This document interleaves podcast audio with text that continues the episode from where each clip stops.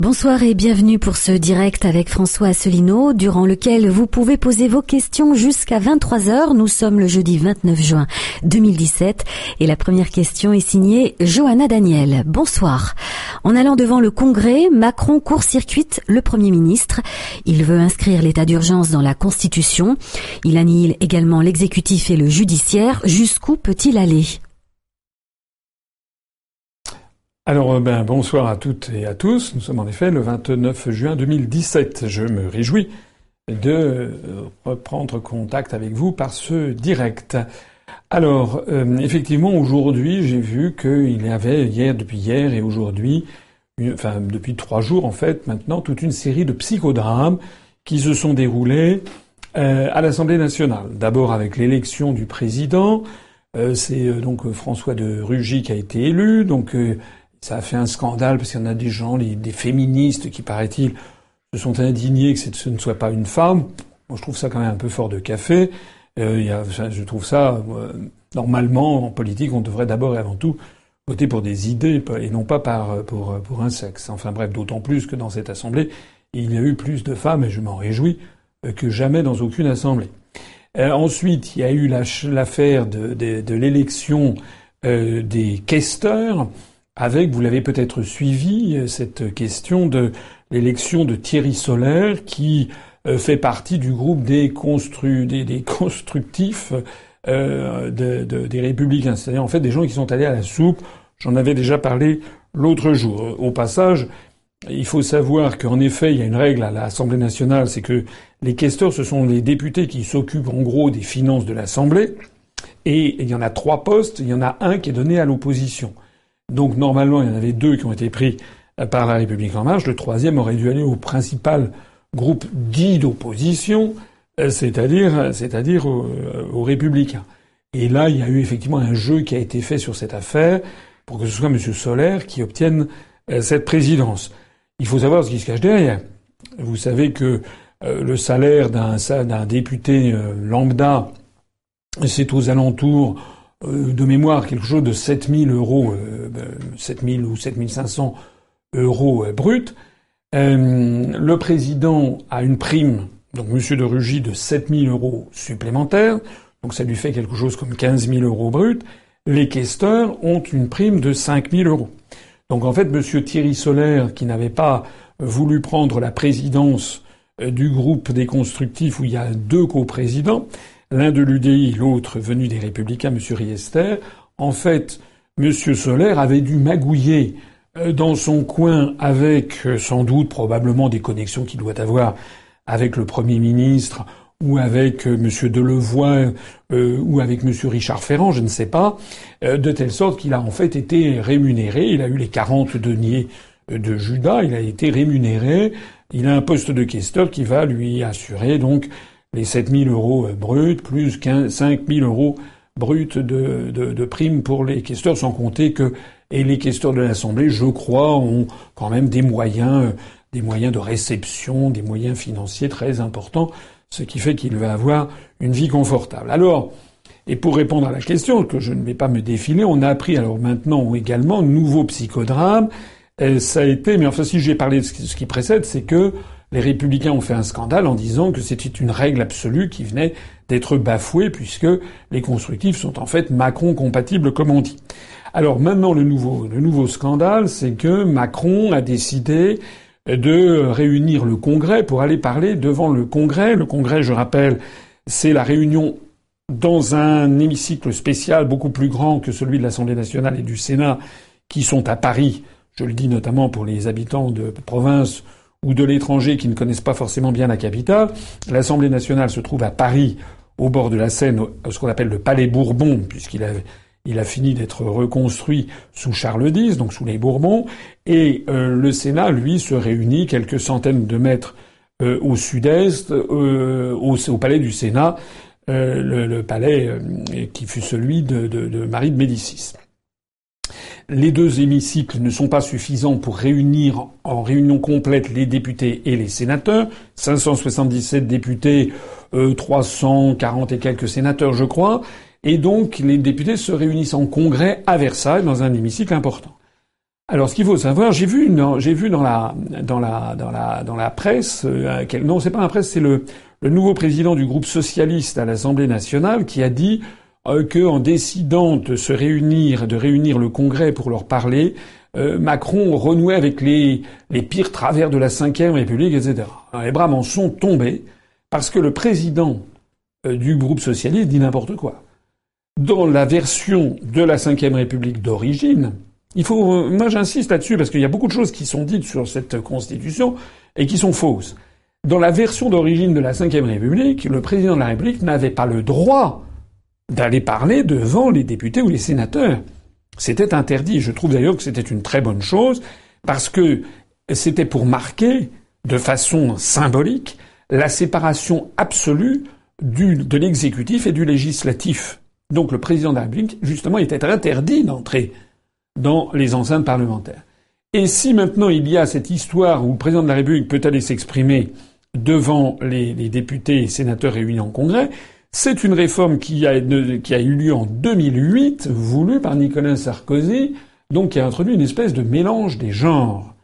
Alors, euh, ça c'est la première chose. Donc dire que M. Macron veut renouer avec, le, le gaullisme ou les purs travers de la Ve République, c'est se moquer du monde. Jamais, au grand jamais, Charles de Gaulle, en tant que président de la République, en tant que président du Conseil, euh, quand il a, au début de 58, euh, quand il n'était pas élu, il s'était exprimé devant l'Assemblée nationale, mais en tant que président de la République, jamais Charles de Gaulle, ni d'ailleurs Georges Pompidou, ni d'ailleurs Valéry Giscard d'Estaing, ni d'ailleurs François Mitterrand, ni d'ailleurs Jacques Chirac, euh, ne se sont exprimés devant, devant la représentation nationale.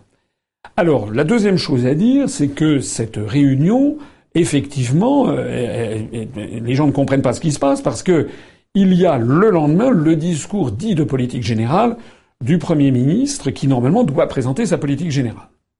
Et donc, euh, l'internaute a raison de dire court-circuiter le Premier ministre parce que, en fait, le président de la République se marche sur les pieds avec le Premier ministre.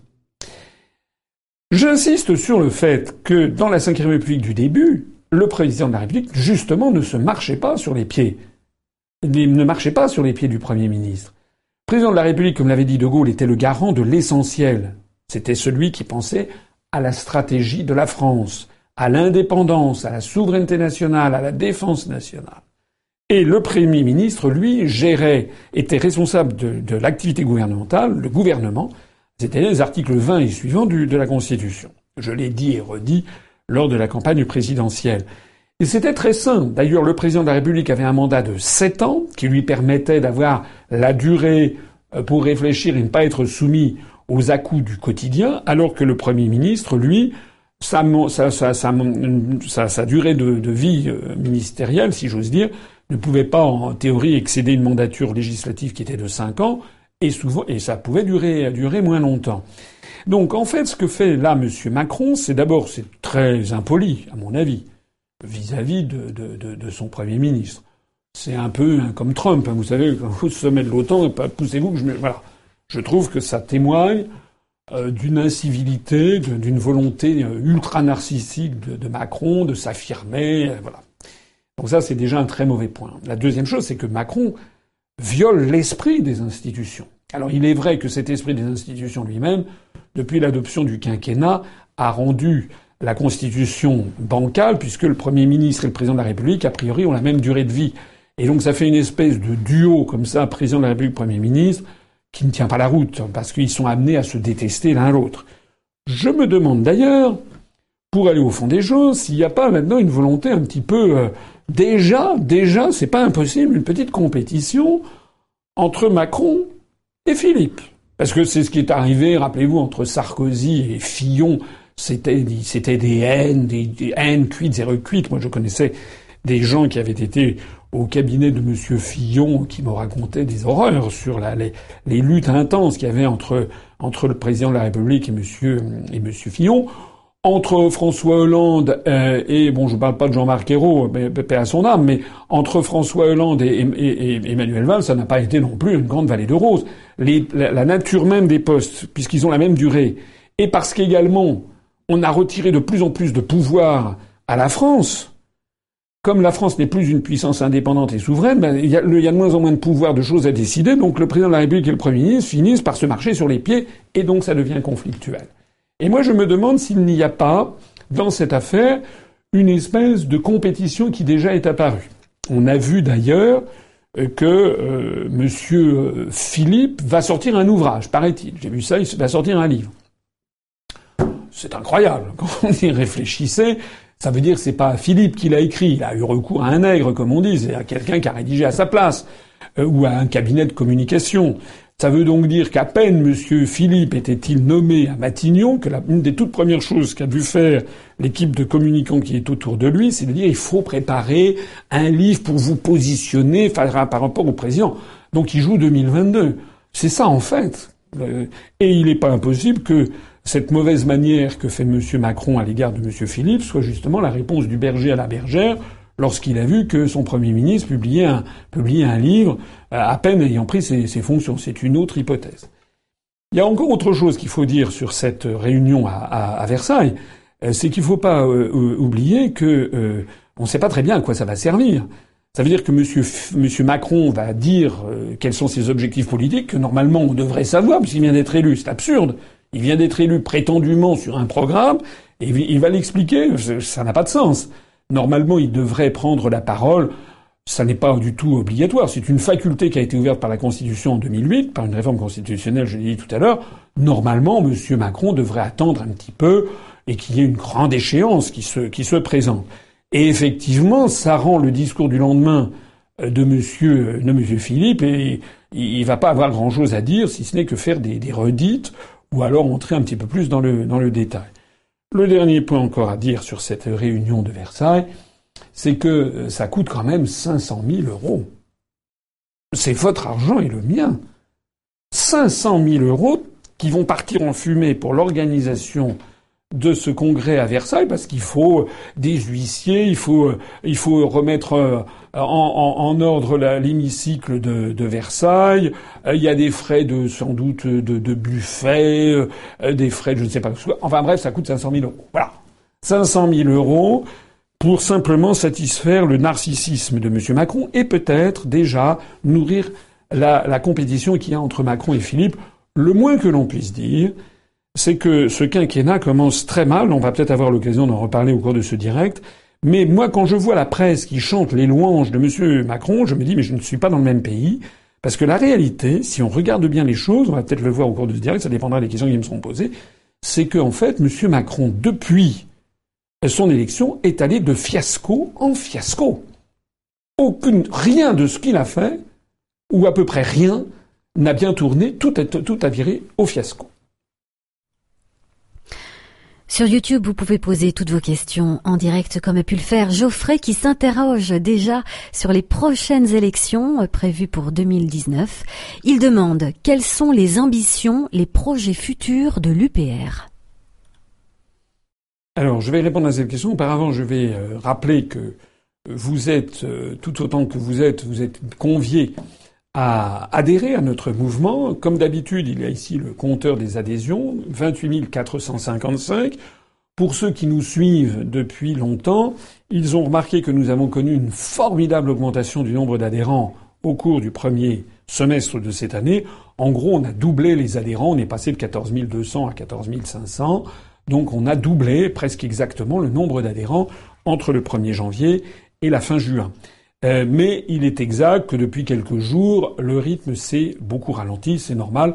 On l'a constaté à chaque, à chaque fois. En général, l'été, il y a quand même moins de gens qui adhèrent. Ça n'est pas une raison pour ne pas le faire, et donc j'attire l'attention, nous sommes à 28 455. J'imagine qu'on en aura moins que d'autres fois, mais vous êtes les bienvenus pour adhérer à notre mouvement. Alors pour répondre à la question de ce monsieur, de cet internaute, euh, il y a des élections avant 2019. Euh, euh, c'est vrai qu'en 2018 et 2019, 2019, ce sont les élections européennes, auxquelles, bien entendu, nous allons participer. C'est en juin 2019, donc il faudra que l'on se mette en ordre de bataille à l'automne précédent, donc à l'automne 2018, c'est-à-dire dans un tout petit peu plus d'un an. Hein, donc dans un petit peu plus d'un an, disons à partir du mois d'octobre 2018, il faudra, parce que je souhaite que nous puissions avoir plus de temps euh, pour euh, préparer tout ce qu'il y a à préparer. Maintenant, comme on a beaucoup plus d'adhérents et puis on a déjà des gens qui ont été candidats, etc., on aura l'occasion de le faire. Je souhaite que nous puissions boucler les listes pour les élections européennes, euh, disons par exemple au mois d'octobre 2000 ou novembre 2018, de telle sorte qu'on ait ensuite six ou sept mois pour que les candidats aillent porter la, la bonne parole. Mais auparavant, nous allons avoir des élections. Il va y avoir des élections là cet automne. Il va y avoir au mois de septembre des élections sénatoriales. Alors les élections sénatoriales, il faut bien préciser ce que ça veut dire. Les élections sénatoriales, c'est pour élire les sénateurs. C'est pas toute la France, c'est une moitié de la France qui est euh, élue. Dans chaque département, des gens élisent les sénateurs, donc c'est la deuxième assemblée, celle qui va se réunir là dans le Congrès. Euh, c'est d'ailleurs particulièrement absurde au passage que M. Macron réunissent une assemblée, le Sénat, dont la moitié va quitter sans doute, va être remise en jeu au mois de septembre. Donc forcément, il va parler devant des sénateurs qui, pour plusieurs dizaines, peut-être même plusieurs centaines d'entre eux, ne seront pas reconduits euh, dans, trois mois. Donc c'est complètement absurde. Alors qui euh, qui est-ce qui comment dire élit les, sénateurs et qui peut être élu. Alors qui peut être élu? Tout le monde. Tout le monde peut se présenter aux élections sénatoriales. Mais qui sont les électeurs? En gros, ce sont les grands électeurs, les mêmes que ceux qui donnent les parrainages pour l'élection présidentielle. En gros. Alors, la question que nous nous posons, euh, on est en train d'y réfléchir en ce moment, c'est est-ce qu'on va à ces élections sénatoriales? Sachant qu'il y a donc la moitié des départements et donc il y a environ à peu près 150, 160 postes à, pourvoir.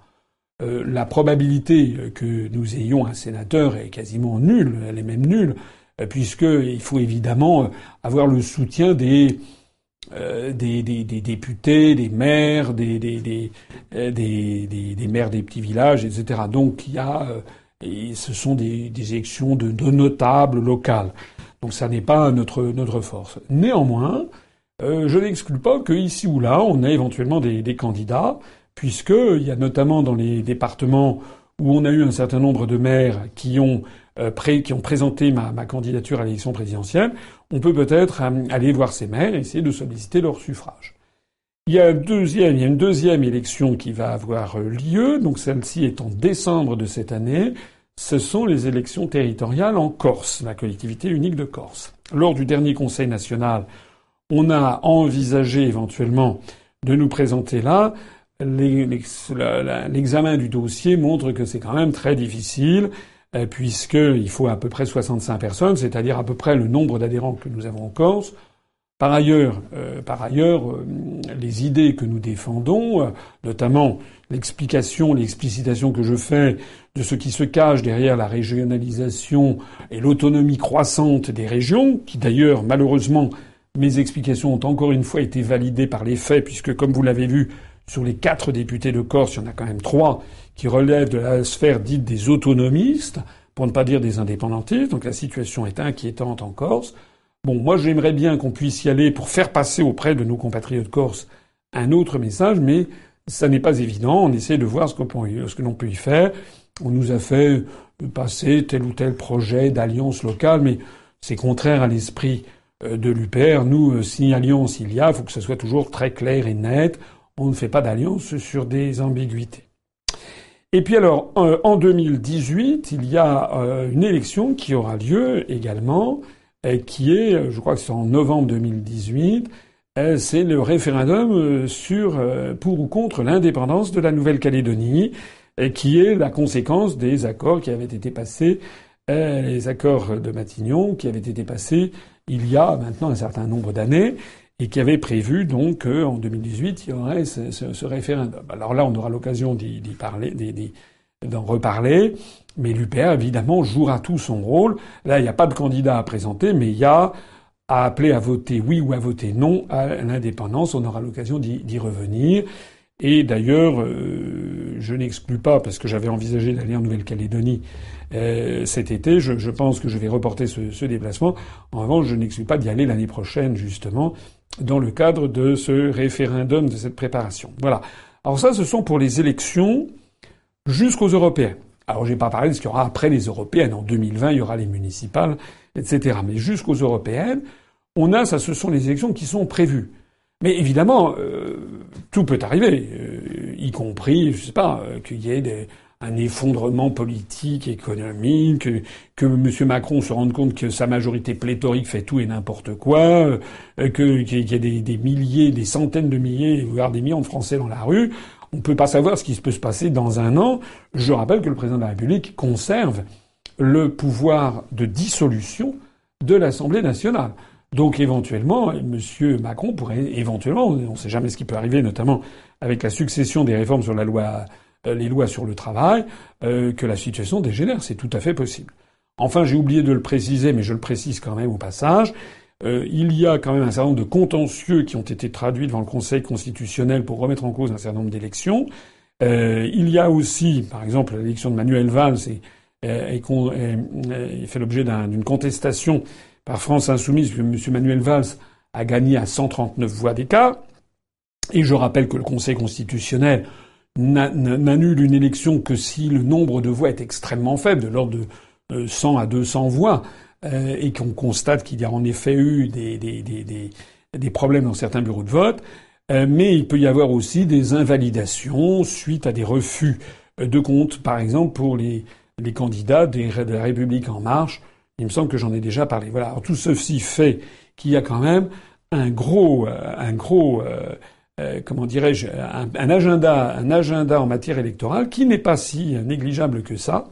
Et puis, bien entendu, il va falloir que, on va avoir un moment de repos qui est bien mérité pour tout le monde, à commencer par tous les candidats de l'UPR qui se sont mobilisés, les militants de l'UPR, toute l'équipe nationale de campagne, etc.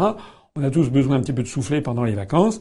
Et puis on va recommencer quand même assez rapidement en essayant d'organiser, de mieux organiser le, mouvement, mais euh, ça nécessite euh, plus de monde, ça nécessite des fonds pour euh, avoir plus de permanents. Et puis on va essayer d'améliorer toute une série de choses. J'en ai déjà parlé, on aura l'occasion d'y revenir. Notamment, je voudrais qu'on accélère le nombre de diffusions d'émissions sur UPR TV. Euh, et que je ne sois pas le seul à, à parler. Je voudrais qu'on ait, dans l'idéal, j'aimerais bien avoir presque un, rendez-vous, euh, peut-être pas quotidien, mais un rendez-vous tous les tous les deux ou trois jours.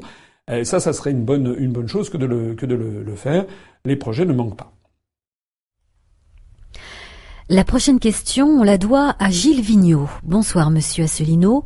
Votre analyse est excellente pédagogique. Cependant, votre discours est trop radical, sorti de l'Union européenne, de l'euro et de l'OTAN, et cela fait peur aux Français. Alors Gilles se demande avec une, si avec une approche philosophique, ça pourrait passer un petit peu mieux. Alors avec de la philosophie, euh, je ne sais pas très bien ce que ça veut dire. Lors du dernier Conseil national, on a à un moment débattu de, ça. Euh, parce qu'il y a eu euh, parmi les membres du Conseil national certains qui ont regretté que on n'ait pas mis en avant euh, le, le, terme de Frexit pendant la législative. Ce qui est vrai. Dans la profession de foi que nous avions conçue, comme nous avions entendu des critiques qui disaient vous êtes un petit peu trop brutal, il faut mieux faire montrer les avantages de sortir de l'Union européenne plutôt que de dire bille en tête. En plus, le mot Frexit n'est pas toujours nécessairement immédiatement compris. Donc, euh, je vous renvoie à notre profession de foi. Vous constaterez que, au revers, il y avait de cette profession de foi, il y avait toute une série d'actions que feraient nos députés avec des choses qui étaient extrêmement concrètes. Alors, il était quand même bien entendu euh, précisé, sorti de l'Union européenne, de l'euro et de l'OTAN, en disant que nos députés militeraient ou essaieraient de faire ça on avait retiré le mot de Frexit puis on l'avait, on avait mis ça un petit peu moins en, avant.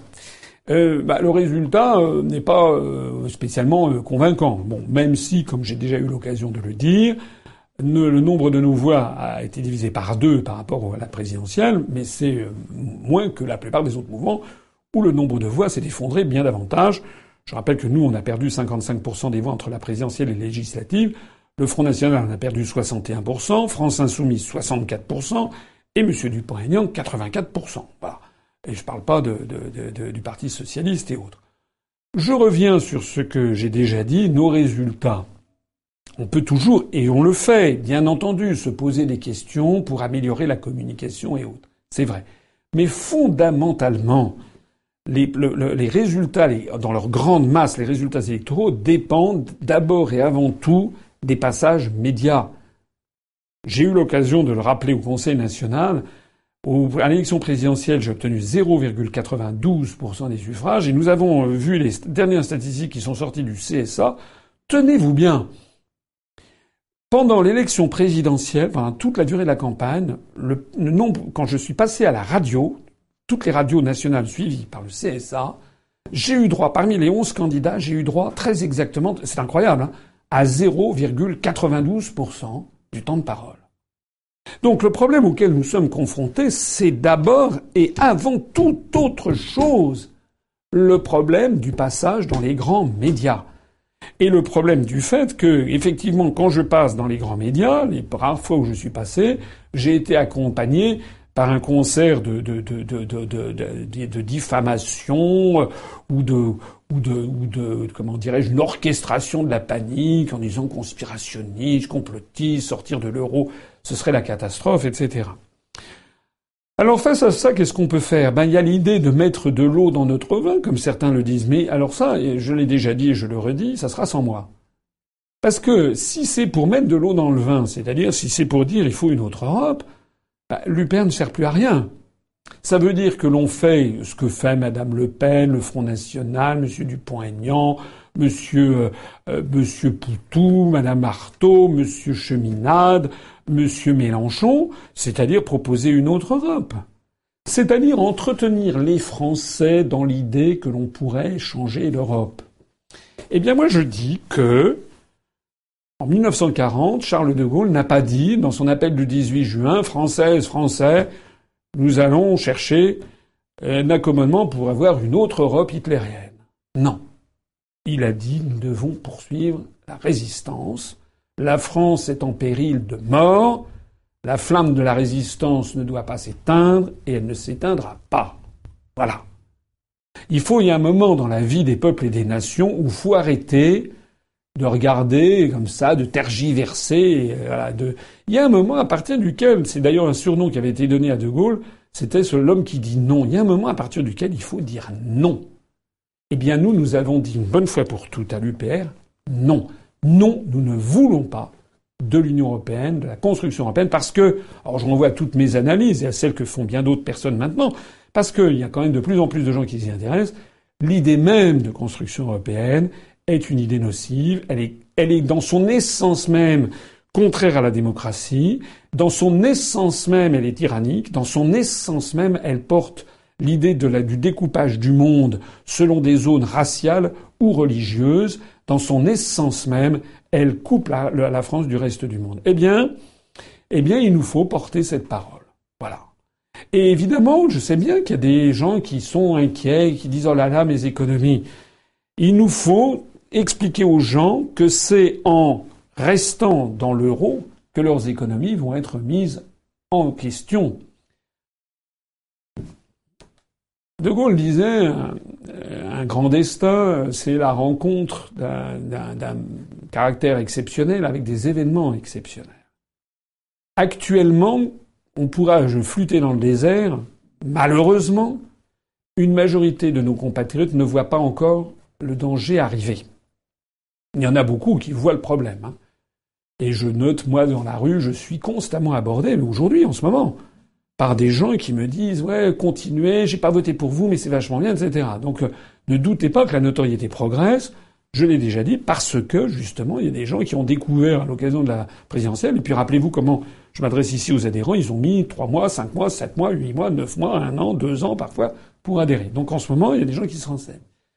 Mais euh, il faut malheureusement laisser du temps au temps, comme disait François Mitterrand. Il faut que les Français continuent à voir ce qui va se passer. Alors ce qui va se passer, excusez-moi, mais c'est assez gratiné. On va avoir la remise en cause du droit de, tous nos acquis sociaux. On va avoir une, euh, montée du chômage. Parce que pour une raison très simple, c'est que l'euro en ce moment est en train de remonter à toute allure. On est à 1 euro égale 1,14 dollars. L'euro est au plus fort vis-à-vis de dollars depuis un an. Et donc tout simplement, eh bien, quoi que puissent dire et faire Monsieur Macron, il n'y aura pas euh, d'augmentation des emplois. On va au contraire avoir l'économie française de nouveau va être encore plus pénalisée par le taux de change externe de l'euro. Et puis sans compter les événements extérieurs qui peuvent arriver. Aujourd'hui même, la bourse de Paris s'est effondrée de 2%. En Italie, il y a quand même deux banques, on n'en a pas parlé dans la presse, mais deux banques dans la région vénitienne qui ont été sauvées. Il y a 17 milliards d'euros qui ont été injectés par l'État italien, si j'ai bien compris. Il y a des banques systémiques, comme on dit en Italie, notamment Monte dei Paschi da Siena, qui est une banque qui remonte au Moyen Âge, et qui sont, euh, ils sont très très mal en point. On ne sait pas où on va, mais on y va. Et lorsque les Français finiront par comprendre que derrière Macron, c'était en fait une gigantesque opération des informations et que Macron, en fait, n'a aucune réponse à leur apporter, ou plus exactement que les réponses qu'il leur apporte vont poursuivre l'aggravation du mal, on va finir, vous verrez, par de plus en plus de gens qui diront en fait, il y a un monsieur qui avait dit ce qui allait se passer et personne ou pas assez de monde l'a écouté. Vous êtes en direct avec François Asselineau jusqu'à 23h. Vos questions, commentaires et observations, ça se passe bien sûr sur YouTube. Et la prochaine question est signée de Corinth. Il s'interroge à propos de, de, Jacques Chirac qui avait dit non à la guerre en Irak, ce qui était une bonne surprise venant d'un européiste. Alors pensez-vous François Asselineau, que Macron pourrait nous réserver aussi quelques bonnes surprises? Euh, je note que nous avons eu deux adhésions, que je, donc deux nouveaux adhérents, que je remercie d'avoir adhéré depuis le début de cette euh, conférence publique, enfin de, cette, de ce direct. Notre dernier adhérent est de Bouches-du-Rhône. J'appelle tous ceux qui me regardent à nous rejoindre. La question qui vient d'être posée par l'internaute, je la trouve euh, pertinente, si je peux me permettre. Elle est, je la trouve bien, bien, bien vue. Parce que c'est vrai que parfois l'expérience historique a montré que euh, des gens peuvent changer de personnalité ou révéler une personnalité à l'occasion d'une élection. Ça peut arriver. Euh, donc euh, on peut éventuellement se dire, mais finalement, si Macron finalement avait un petit essayé de, de, de euh, et se rendait compte une fois arrivé au pouvoir que finalement euh, euh, il y a toute une série de positions qui étaient les siennes qu'il ne devrait pas tenir, et puis finalement qu'il surprenne en bien la, les électeurs français. Ce n'est pas, je ne vais pas mettre ma, ma, main à couper que ce soit impossible. Moi, je, serais le premier ravi. Ce qui va dans cette direction, d'ailleurs, j'en avais parlé la dernière fois, c'est la volte-face qu'il a faite euh, au sujet de Bachar el-Assad en Syrie en disant, il y a quelques une dizaine de jours, je crois, en disant que finalement il n'y avait pas de solution de rechange, euh, qu'il n'y avait personne pour l'instant de légitime à la place de Bachar el-Assad en Syrie, du président actuel, et en disant qu'il fallait prendre langue avec la Russie. Donc, j'avais noté, rappelez-vous, je crois que c'était dans mon dernier entretien d'actualité, j'avais dit un bon point pour M. Macron sur ce coup-là, un mauvais point parce qu'il prenait le contre-pied de tout ce qu'il avait dit pendant la campagne électorale. Alors effectivement, certains peuvent se dire et si, et si, et si, et si il allait dans cette direction. Ce que je note, moi, c'est que il y, a deux, jours, il a fait, après avoir fait 180 degrés, il a fait de nouveau 180 degrés. Il vient d'inviter euh, le président des États-Unis au 14 juillet. À mon avis, tout ça d'ailleurs était préparé de longue date. De même que les Jeux Olympiques en France euh, en 2024, je pense, je peux me tromper, mais à mon avis, ça devrait être assez logiquement Paris qui devrait les avoir, puisque M. Macron se met tellement en avant qu'il doit avoir des informations, certainement comme quoi ça sera Paris. Donc là, le fait qu'il lance une invitation à Donald Trump et que celui-ci l'accepte, tout ça a été orchestré, c'est ce que les Américains appellent du storytelling. On nous raconte des belles histoires. Euh, moi, je pense que le président de la République française, euh, c'est pas comme ça que se passent les trucs diplomatiques. Ça faisait certainement belle lurette que notre ambassadeur à Washington était allé au département d'État pour dire est-ce que comment réagirait le président des États-Unis si le président français l'invitait pour le 14 juillet? C'est comme ça que ça se passe dans les couloirs, hein, dans les coulisses. Donc moi, ce que je vois, c'est que M. Macron a donc euh, invité Donald Trump et puis il vient de dire que finalement, eh bien, la France et les États-Unis interviendrait s'il y avait des bombardements chimiques en, Syrie. En un seul coup, on a l'impression qu'il fait de nouveaux machines à On va voir la suite des événements. Moi, ce que je vois, c'est que pour l'instant, il est quand même, il confirme en gros, à part cette seule exception, mais dont sur laquelle il est déjà revenu, il confirme pour l'instant les pires analyses que l'on pouvait faire pendant la campagne euh, électorale euh, présidentielle. J'ajoute quelque chose qui est intéressant, c'est l'affaire Pénicaud. C'est l'affaire de Madame Pénicaud, ministre du Travail, qui a été maintenue dans le deuxième gouvernement euh, Philippe, alors que l'on sait qu'il y a quand même sur elle une affaire qui est quand même pas très claire, c'est l'affaire de, Las Vegas. Vous savez, Monsieur Macron étant ministre, est allé à la French la Night Tech, enfin un salon de haute technologie, euh, technologie numérique notamment, à Las Vegas aux États-Unis, et il est passé par Business France, qui est une structure publique, à la tête de laquelle il y avait comme directeur général Madame Pénicaud, et que il est avéré, enfin il y a un rapport de l'inspection des finances qui a confirmé que les règles de passation des marchés publics pour ce déplacement n'avaient pas été respectées. Alors ce qui est intéressant, c'est que c'est sorti dans le canard enchaîné pendant la campagne électorale, de même que le canard enchaîné dans le même temps sortait que M. Fillon avait obtenu un prêt de l'un de ses amis, mais ce qui n'était pas illégal d'ailleurs. En revanche, c'est illégal. Si, l'affaire Macron, euh, Vegas, ça c'était illégal. Et la grande presse n'avait rebondi que sur l'affaire concernant le prêt de François Fillon fait par un ami, ce qui n'a rien d'illégal. Mais il avait gardé le silence. Et là, j'ai vu que, hier, si je ne m'abuse, c'est le journal Libération qui a ressorti des documents, ou avant-hier, hier ou avant-hier, a ressorti des documents qui met euh, en cause quand même de plus en plus Madame Pénicaud, qui maintenant est ministre du Travail. Alors moi, ça me laisse un peu songeur. Comment se fait-il que le journal Libération, qui est quand même euh, la propriété euh, de justement ce qui est la quintessence de l'oligarchie, qui a soutenu Macron à bout de bras, comment se fait-il que d'un seul coup il soit, il apparaisse comme voulant euh, mettre en, défaut de nouveau un gouvernement, le gouvernement? Parce que si après le gouvernement Philippe I, où il y a quatre ministres qui sont partis, si 15 jours après, c'est un, cinquième ministre dans le gouvernement Philippe II qui s'en va, ça va faire, vraiment mauvais genre. Alors moi, voilà, je j'ai pas la réponse, mais on peut se demander s'il n'y a pas finalement des messages qui sont envoyés par presse interposée. C'est quand même comme ça que ça se passe aux États-Unis. Aux États-Unis, on a bien vu que Donald Trump, qui par ailleurs est un personnage fantasque, ça c'est une chose est entendue, euh, il a d'ailleurs euh, fait machine arrière sur énormément de choses qu'il avait dites pendant la campagne. Mais on a l'impression que M. Donald Trump essaye encore et qu'il est de plus en plus enserré dans un réseau de pouvoir, de jeux de pouvoir, de centres de pouvoir dans ce que certains appellent l'État profond euh, américain. Et dans, ce, dans, ce, dans cette affaire, les médias américains jouent un rôle très important. On l'a vu notamment lorsqu'il avait envoyé euh, des bombardements sur la Syrie, d'un seul coup, en l'espace de deux heures de temps, les médias américains, une grande partie des médias américains, ont chanté les louanges de Donald Trump. Voilà, c'est-à-dire un petit peu, si vous faites ce qu'on vous a demandé de faire, vous serez encensé. Si vous faites quelque chose qui n'est pas ce que nous souhaitons, là, nous allons vous taper dessus.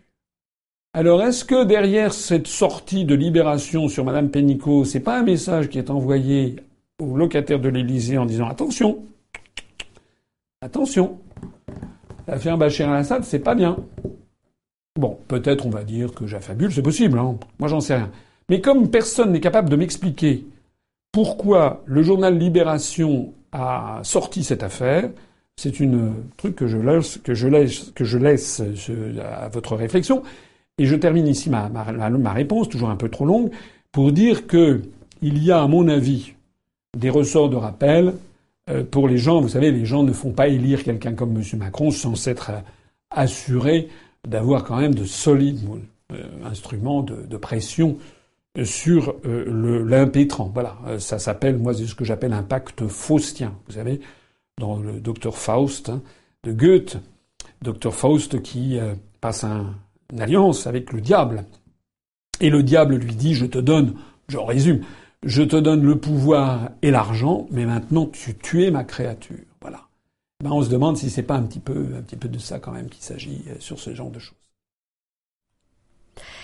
La prochaine question devrait intéresser beaucoup d'internautes parce qu'elle revient régulièrement et elle nous est posée par Tony Le Kid. Bonsoir.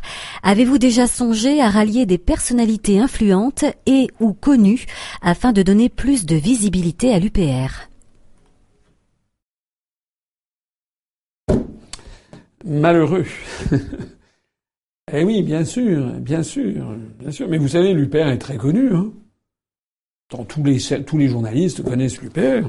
Euh, là, tous les dans le dans l'université, dans, dans la faculté, dans la haute fonction publique, euh, euh les gens ils sont pas ils sont pas des, des demeurés. Euh, ce sont des citoyens comme les autres. Ils ont vu les débats à l'élection pour les pour le pour l'élection présidentielle.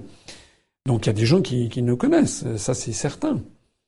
Et donc, euh, il y, a, un proverbe en français qui dit on ne fait pas boire un âne qui n'a pas soif. Il se trouve, et Dieu sait si j'ai eu l'occasion de le regretter à de nombreuses euh, reprises, il se trouve que beaucoup de gens euh, nous connaissent, mais que malheureusement, des gens très connus qui nous rallient, il y en a, très très peu, presque pas.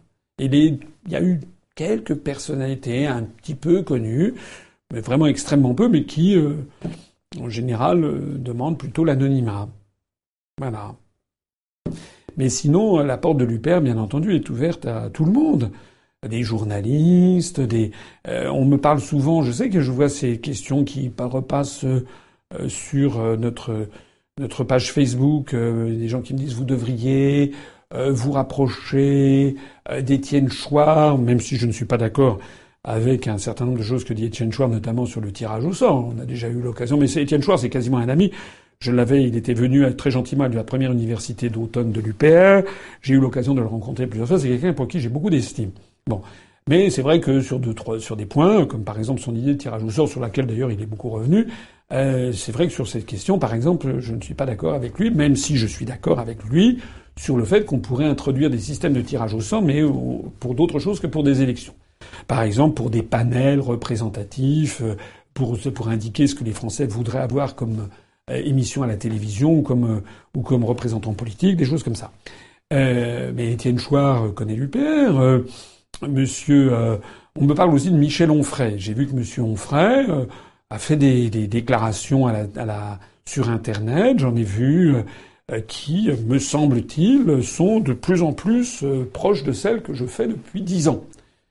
Euh, alors, est-ce que c'est par euh, gravitation intellectuelle que spontanément il est arrivé à ces conclusions, ou est-ce que c'est parce qu'il a également euh, vu mes, mes, analyses et qu'il les a trouvées bonnes? Je ne sais pas. En tout cas, il a dit des choses qui sont tout à fait judicieuses. Eh bien, moi, je n'ai qu'une qu'une qu'une qu'une envie. Je, je, je, profite de ça. Je l'invite, s'il veut bien venir. Je ne lui demande même pas d'adhérer à lui-même. Je lui dis simplement, est-ce que vous voulez, par exemple, venir à notre prochaine université d'automne? Voilà. Donc, il y a euh, beaucoup de gens à qui j'avais proposé. Vous savez, quand on fait une université d'automne, on, on, contacte beaucoup de, personnes et de personnalités, et il y en a beaucoup qui ne, souhaitent pas, ne souhaitent pas apparaître. Voilà. Donc la réponse, vous l'avez. Moi, je ne souhaite qu'une chose, c'est qu'il y ait de plus en plus de monde dans notre mouvement, venant d'ailleurs des endroits les plus diversifiés. Mais pour l'instant, c'est limité, si j'ose dire, euh, au euh, à des plutôt à des à des gens comme vous et moi, enfin plus moi maintenant parce que j'ai de la notoriété, mais à des gens qui sont euh, venus de tous les milieux, de toutes les conditions, mais qui ne sont pas des personnalités connues. On en a d'ailleurs un nouveau qui a adhéré, qui vient de Haute-Garonne. La sixième question nous plonge dans le monde des entreprises. Elle est posée par De Corrent. Peut-on vraiment nationaliser des entreprises si les dirigeants de celles-ci y sont formellement opposés? Ah bah la réponse est oui, très simple. Une, nationalisation s'analyse juridiquement comme une expropriation, et l'expropriation a été reconnue euh, dans la Déclaration des droits de l'homme et du citoyen de, de 1789. Le, la précision qui a été apportée dans cette Déclaration des droits de l'homme de 1789, qui a toujours été reprise ensuite, c'est que euh, on peut exproprier quelqu'un signe une nécessité publique qui est reconnue, mais après le paiement d'une juste et préalable indemnité, c'est la formulation. Donc euh, on peut bien entendu nationaliser toute entreprise à condition, et ça les tribunaux peuvent y veiller, que les propriétaires euh, ne soient pas euh, spoliés de façon, de façon éhontée. D'ailleurs, au passage, les dirigeants, euh, la, question, je précise la question, la question c'était les dirigeants. Les dirigeants d'une entreprise, souvent, ne sont pas propriétaires de l'entreprise. Dans la grande majorité des entreprises françaises, dans tout cas des grandes entreprises, le président, directeur général, les directeurs, euh, dans le meilleur des cas, ils ont euh, ils ont eu des stock options ou ils ont eu des, une partie, une petite toute petite partie du capital. Mais les, les, les propriétaires, ce sont les actionnaires, c'est-à-dire les, parfois les, les, grandes fortunes. Mais en 1981, lorsqu'il y avait eu des nationalisations, bah les, les, propriétaires qui avaient été euh, qui avaient été nationalisés, en général, ne l'avaient pas été de gaieté de, de cœur. Ils avaient, certains avaient vivement protesté. D'ailleurs, en passant, ils n'avaient pas fait des mauvaises affaires au passage. Et puisqu'on en est à parler du monde de l'entreprise, je voudrais réagir euh, sur cette information. J'y ai pas réagi pour l'instant, donc j'en profite.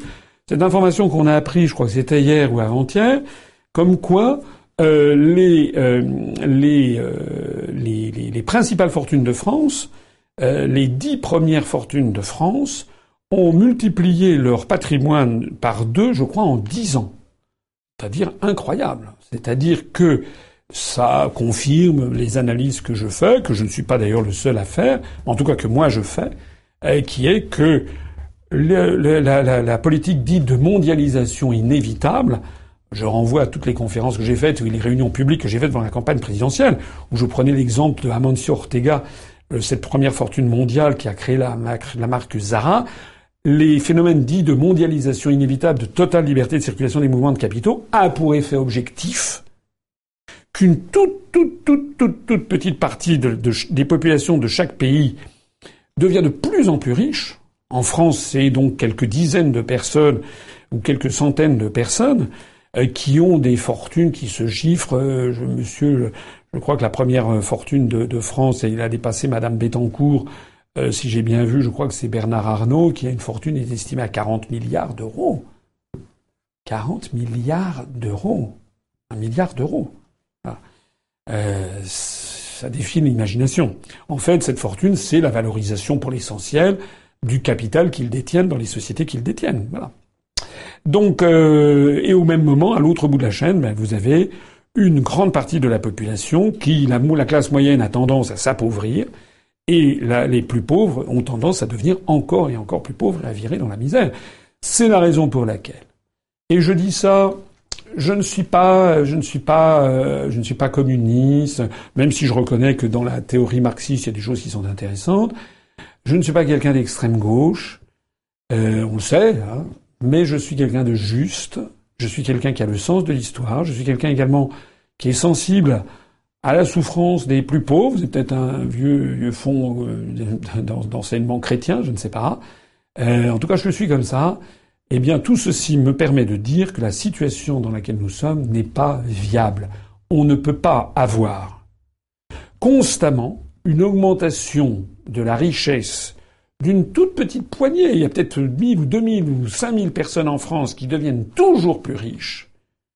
Et à l'autre bout de l'échelle, des millions de personnes qui s'enfoncent dans la pauvreté. Ça va finir par exploser. C'est aussi simple que ça.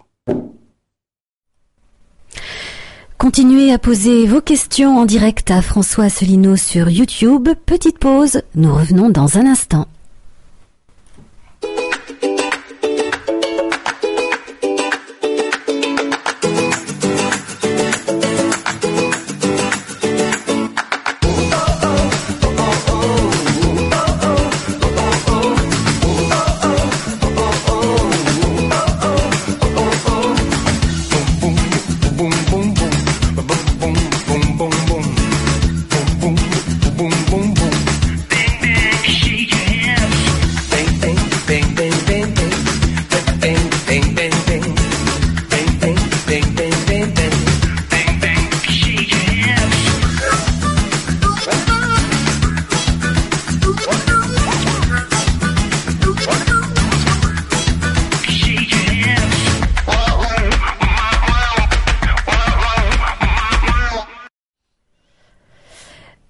Peut-être connu, une version revue et corrigée d'une vidéo de propagande officielle de l'Union européenne signée Le Monde de Buzy que vous pourrez retrouver d'ailleurs sur euh, sa chaîne YouTube ou encore sur sa page Facebook.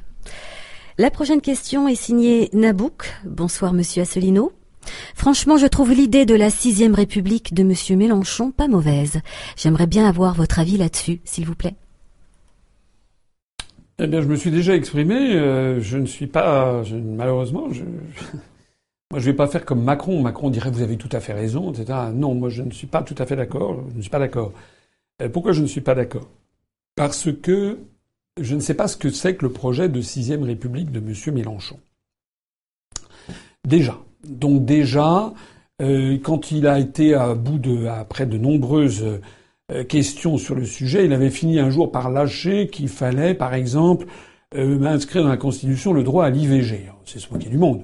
Bon. qu'on soit pour ou qu'on soit contre l'IVG, l'IVG est entré dans les mœurs.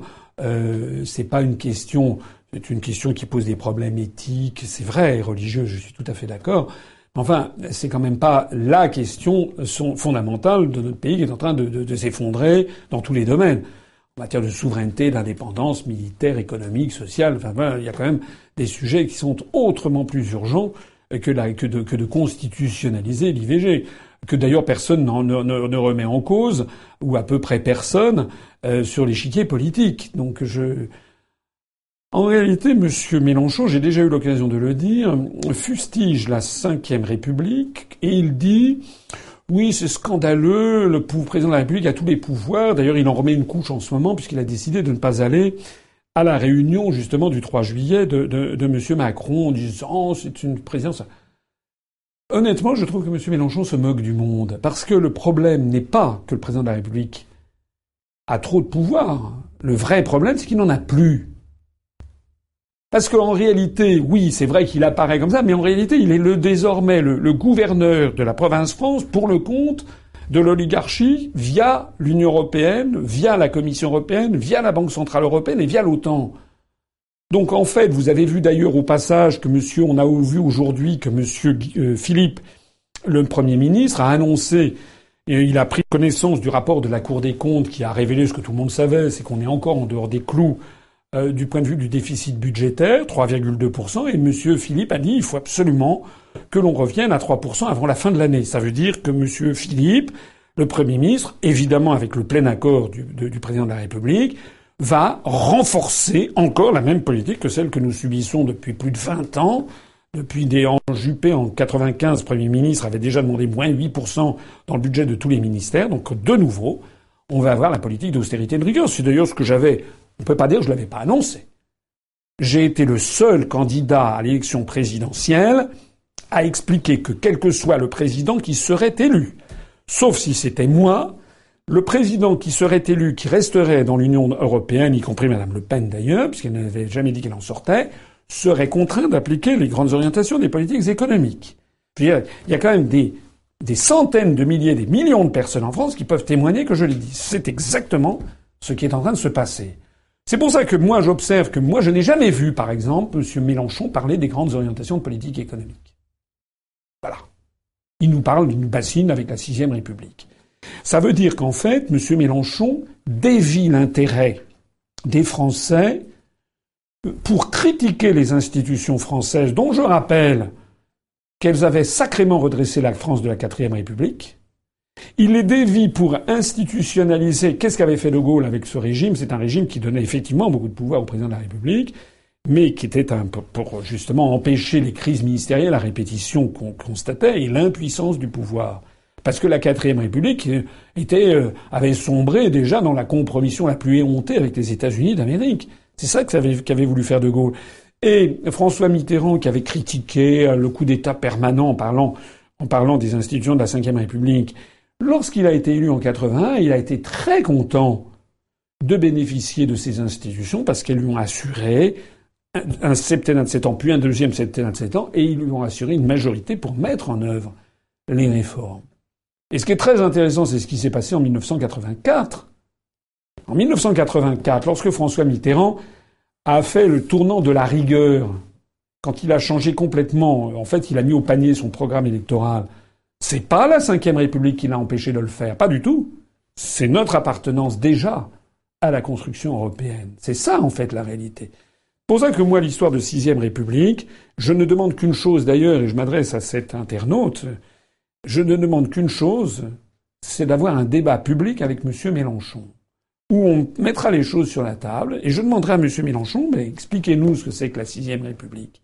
Expliquez-nous comment, en modifiant tel ou tel article de la Constitution, on va avoir quelque chose qui va mieux marcher. Expliquez-nous comment ça va permettre de surmonter les grandes orientations de politique économique. Voilà. Parce qu'en fait, ce que, si on comprend bien l'idée, ça serait de donner moins de pouvoir au président de la République et plus à l'Assemblée nationale. C'est de ça qu'il s'agit. Mais quand on voit le spectacle qui vient d'être donné à l'Assemblée nationale euh, ces jours-ci, où on est en train de retomber dans les pires errements de la quatrième République parce que le groupe euh, République en marche est n'importe quoi, eh bien, euh, je, je, persiste et signe. Ce qu'il faut, c'est pas passer à la sixième République. Ce qu'il faudrait, c'est revenir à l'esprit d'origine de la cinquième République. Huitième question posée par Olivier Sun. Vous évoquiez des législatives partielles éventuelles. Aurions-nous alors les moyens financiers d'y participer? Oui, euh, on aura les moyens financiers d'y participer. Je me permets de dire à ce propos que pour les personnes qui sont intéressées par la question des finances de, l'UPR, euh, nous avons mis en ligne hier un communiqué, un compte rendu de la tenue du Conseil national qui s'est tenu samedi dernier, dont le Conseil national qui se tient le, le, en mois de juin a pour vocation essentielle de valider les comptes euh, après euh, examen des commissaires aux comptes. Donc je me permets, pour ceux qui n'auraient pas lu le, communiqué, euh, mais je les invite à aller le lire parce qu'il est, je pense, intéressant, du moins pour ceux qui s'intéressent à la vie de notre mouvement. Les commissaires, je rappelle que la loi prévoit que les, les, finances d'un parti politique sont tenues par un trésorier et par un expert comptable assermenté premièrement. Deuxièmement, que même si on a un trésorier en interne et un expert comptable externe que nous rémunérons, les comptes doivent ensuite être transmis à deux cabinets de commissaires aux comptes différents, qui sont disjoints, qui l'un et l'autre examinent les comptes et font des vérifications par sondage en demandant, en exigeant de regarder les factures correspondantes, notamment en vérifiant les imputations comptables, en vérifiant l'origine, la traçabilité de, toutes les, toutes les recettes et de toutes les dépenses en vérifiant d'où viennent les recettes, est-ce que ça correspond bien à des versements licites, et également quelles sont les dépenses. Voire... Alors tout ceci a fait l'objet d'une certification par les commissaires aux comptes qui nous ont présenté ça donc euh, samedi dernier. Et non seulement ils nous ont validé nos comptes, est quand même la moindre des choses, mais ils les ont validés sans réserve, ce qui est rare, puisqu'en général, même parfois pour des péchés euh, véniels, euh, en général, les commissaires aux comptes souvent disent oui, mais là, il y a telle, telle imputation dans tel article du plan comptable qui aurait mieux été dans un endroit comme. Ça, ça peut arriver. Je crois que ça nous était arrivé d'ailleurs la première année. Depuis lors, les choses, euh, c'était pas, c'était pas un, comment dirais-je, un détournement de fond du tout. C'était simplement une imputation dans un compte qu'ils auraient préféré que ce soit dans un autre compte. C'était peut-être parce qu'il fallait bien qu'ils disent quelque chose. Non seulement là, nous avons été validés sans réserve, mais ils nous ont dit euh, que c'était rare et ils nous ont félicité euh, pour la tenue de nos comptes. C'est quand même, c'est quand même pas banal. Euh, ils nous ont également soutenu, à signaler la, très bonne santé financière de notre mouvement politique, du moins au 31 décembre 2016, puisque c'est l'exercice qui s'est arrêté en 2016. Alors en 2017, on va avoir une, une explosion du nombre de nos, de nos cotisations et adhésions. Euh, donc on va avoir, euh, on est sur un rythme exponentiel. Hein on a, si c'était une entreprise, elle, serait une start-up euh, euh extrêmement bien cotée euh, et, et, on introduirait à la bourse rapidement parce qu'il y aurait énormément d'investisseurs. On a une augmentation de nos recettes qui est de l'ordre de 50 à 90 ou 100% tous les ans. On a une augmentation du nombre de nos clients, si j'ose dire, euh, qui est, si on parle de si les clients sont les adhérents, qui est exponentielle. J'ai dit qu'on a doublé le nombre de nos adhérents depuis six mois. En plus de ça, on a une structure bilancielle qui est extraordinairement saine puisqu'on a zéro euro d'emprunt bancaire. Et nous sommes d'ailleurs l'un des très rares partis politiques, sinon le seul à avoir zéro euro d'emprunt bancaire. Euh, j'ai publié aujourd'hui même sur notre site internet et sur les pages Facebook une analyse de la situation financière difficile, pour ne pas dire catastrophique, dans laquelle se retrouvent les républicains, le Parti socialiste et le Front national, entre autres, également un peu l'UDI, et le EELV, mais surtout PS, FN et, LR, du fait de leur, euh, de leur euh, euh, comment dirais-je, de leur recul électoral, ils ont eu beaucoup beaucoup moins de voix qu'en 2012, Et donc, ils ont eu des pertes considérables de rentrée d'argent, d'argent public. Est-ce que vous vous rendez compte que le, le Parti socialiste, au cours des cinq ans qui viennent, va perdre 90 millions d'euros par rapport à ce qu'il touchait auparavant? Il va avoir 90 millions d'euros de moins sur les cinq ans. Le, les, les, Républicains, 40 millions d'euros. Et euh, le parti, le Front National, 2,5 millions d'euros de moins. Alors nous, c'est simple, nous on n'a rien. Puisque malheureusement, nous n'avons pas réussi à franchir le cap de 1% dans 50 euh, circonscriptions. Mais, du coup, nous avons une structure bilancielle extrêmement solide, avec, euh, avec, comme je le disais, aucun emprunt. Alors, les élections législatives partielles qui auront lieu, ben oui, on pourra les, on pourra les, les faire sans trop de dommages. J'en profite D'abord, on sera présent partout. À chaque élection législative partielle, on sera, s'il y en a, on y sera. On essaiera d'ailleurs, dans toute la mesure du possible, de reconduire euh, le ou la candidate qui a été candidat au moment euh, des élections de ce, de, de ce, mois de juin, parce qu'il faut qu'ils creusent leur sillon, qu'ils soient de plus en plus présents, excusez-moi, sur le terrain. Et comme nous l'avons fait en juin, nous ne demanderons pas d'argent à nos candidats. Ça, c'est un point aussi. Je crois quand même, il y a tellement de gens qui critiquent. Je trouve quand même que parmi les gens qui critiquent, il y en a aussi qui devraient quand même à un moment arrêter de critiquer et se dire quand même chapeau. Parce que non seulement on a réussi à présenter 574 candidats, et non seulement on a finalement vu le nombre de nos électeurs baisser moins vite que toute la quasi-totalité des autres, mais de surcroît, les 574 candidats qui ont été candidats à UPR, ils ont pratiquement rien eu à débourser. Bon, peut-être un petit peu d'essence dans leur pour se déplacer ici ou là, mais nous avons alors oui, on a tout centralisé, et je m'en félicite. On a tout centralisé à Paris parce qu'on a déchargé nos candidats de la gestion extraordinairement lourde, avec un, un comment dirais-je, un, un, mandataire financier au niveau local, etc. Et on a assuré euh, la, la, les tracts et puis la et puis la, la profession de la profession de foi nationale. Eh bien, on fera la même chose. Euh, les candidats ne seront pas, on leur demandera pas d'argent. Ce qui nous distingue là aussi de tous les autres partis politiques, puisque je rappelle que dans les autres partis politiques, en général, ils ont demandé aux candidats de donner de l'argent. On a vu, il y a eu des articles là-dessus. Il y a 97 candidats du Parti socialiste qui n'ont pas atteint 5% des suffrages, donc qui ne sont pas remboursés de leurs dépenses, et parmi lesquels il y en a un certain nombre qui ont fait des emprunts une candidate qui avait emprunté 15 000 euros, une autre 33 000 euros, 30 000 euros. il y en a qui se retrouvent avec une dette de nardoise de 30 000 euros qu'ils n'auraient pas remboursée. Merci le Parti socialiste. Voilà. Le direct avec François Asselineau se poursuit avec la question de Glenco 011. Bonsoir. Comment répondre à Thomas Piketty qui nous explique qu'il est possible d'ajouter des traités européens sans l'unanimité des États membres? La preuve, il y a eu le MES et le TSCG.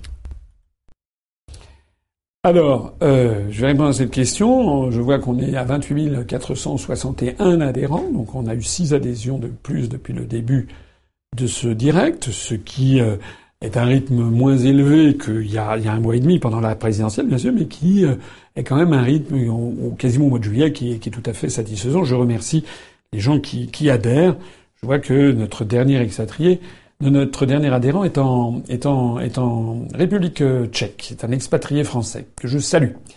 Alors, euh, Monsieur Piketty se moque du monde.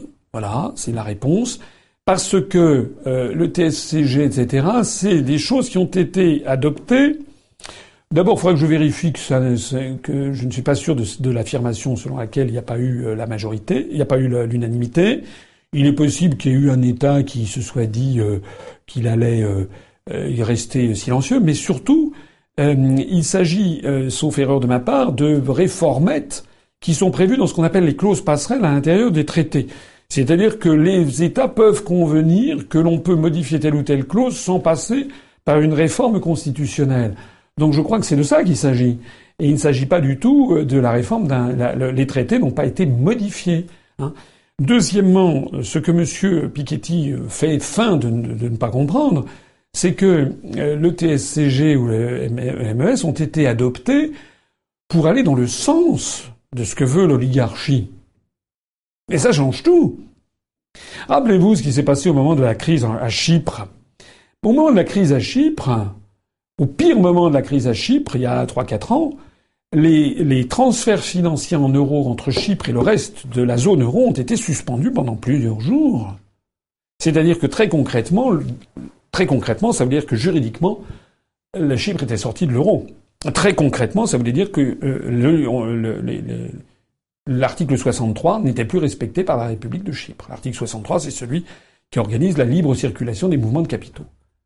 Mais toute la grande presse a fait silence là-dessus parce que c'était l'oligarchie qui avait décidé. Donc lorsque l'oligarchie décide, quand je dis l'oligarchie, ce sont les grandes banques, les grandes entreprises qui possèdent des médias, plus les hauts fonctionnaires de la Commission européenne, de la Banque centrale européenne, du Fonds monétaire international, c'est toute cette nébuleuse qui mélange à la fois euh, des, des chefs d'entreprise, des fonds de pension, des, des détenteurs de capitaux, des, euh, des, des, propriétaires de médias, etc., des hauts fonctionnaires des institutions européennes et nationales.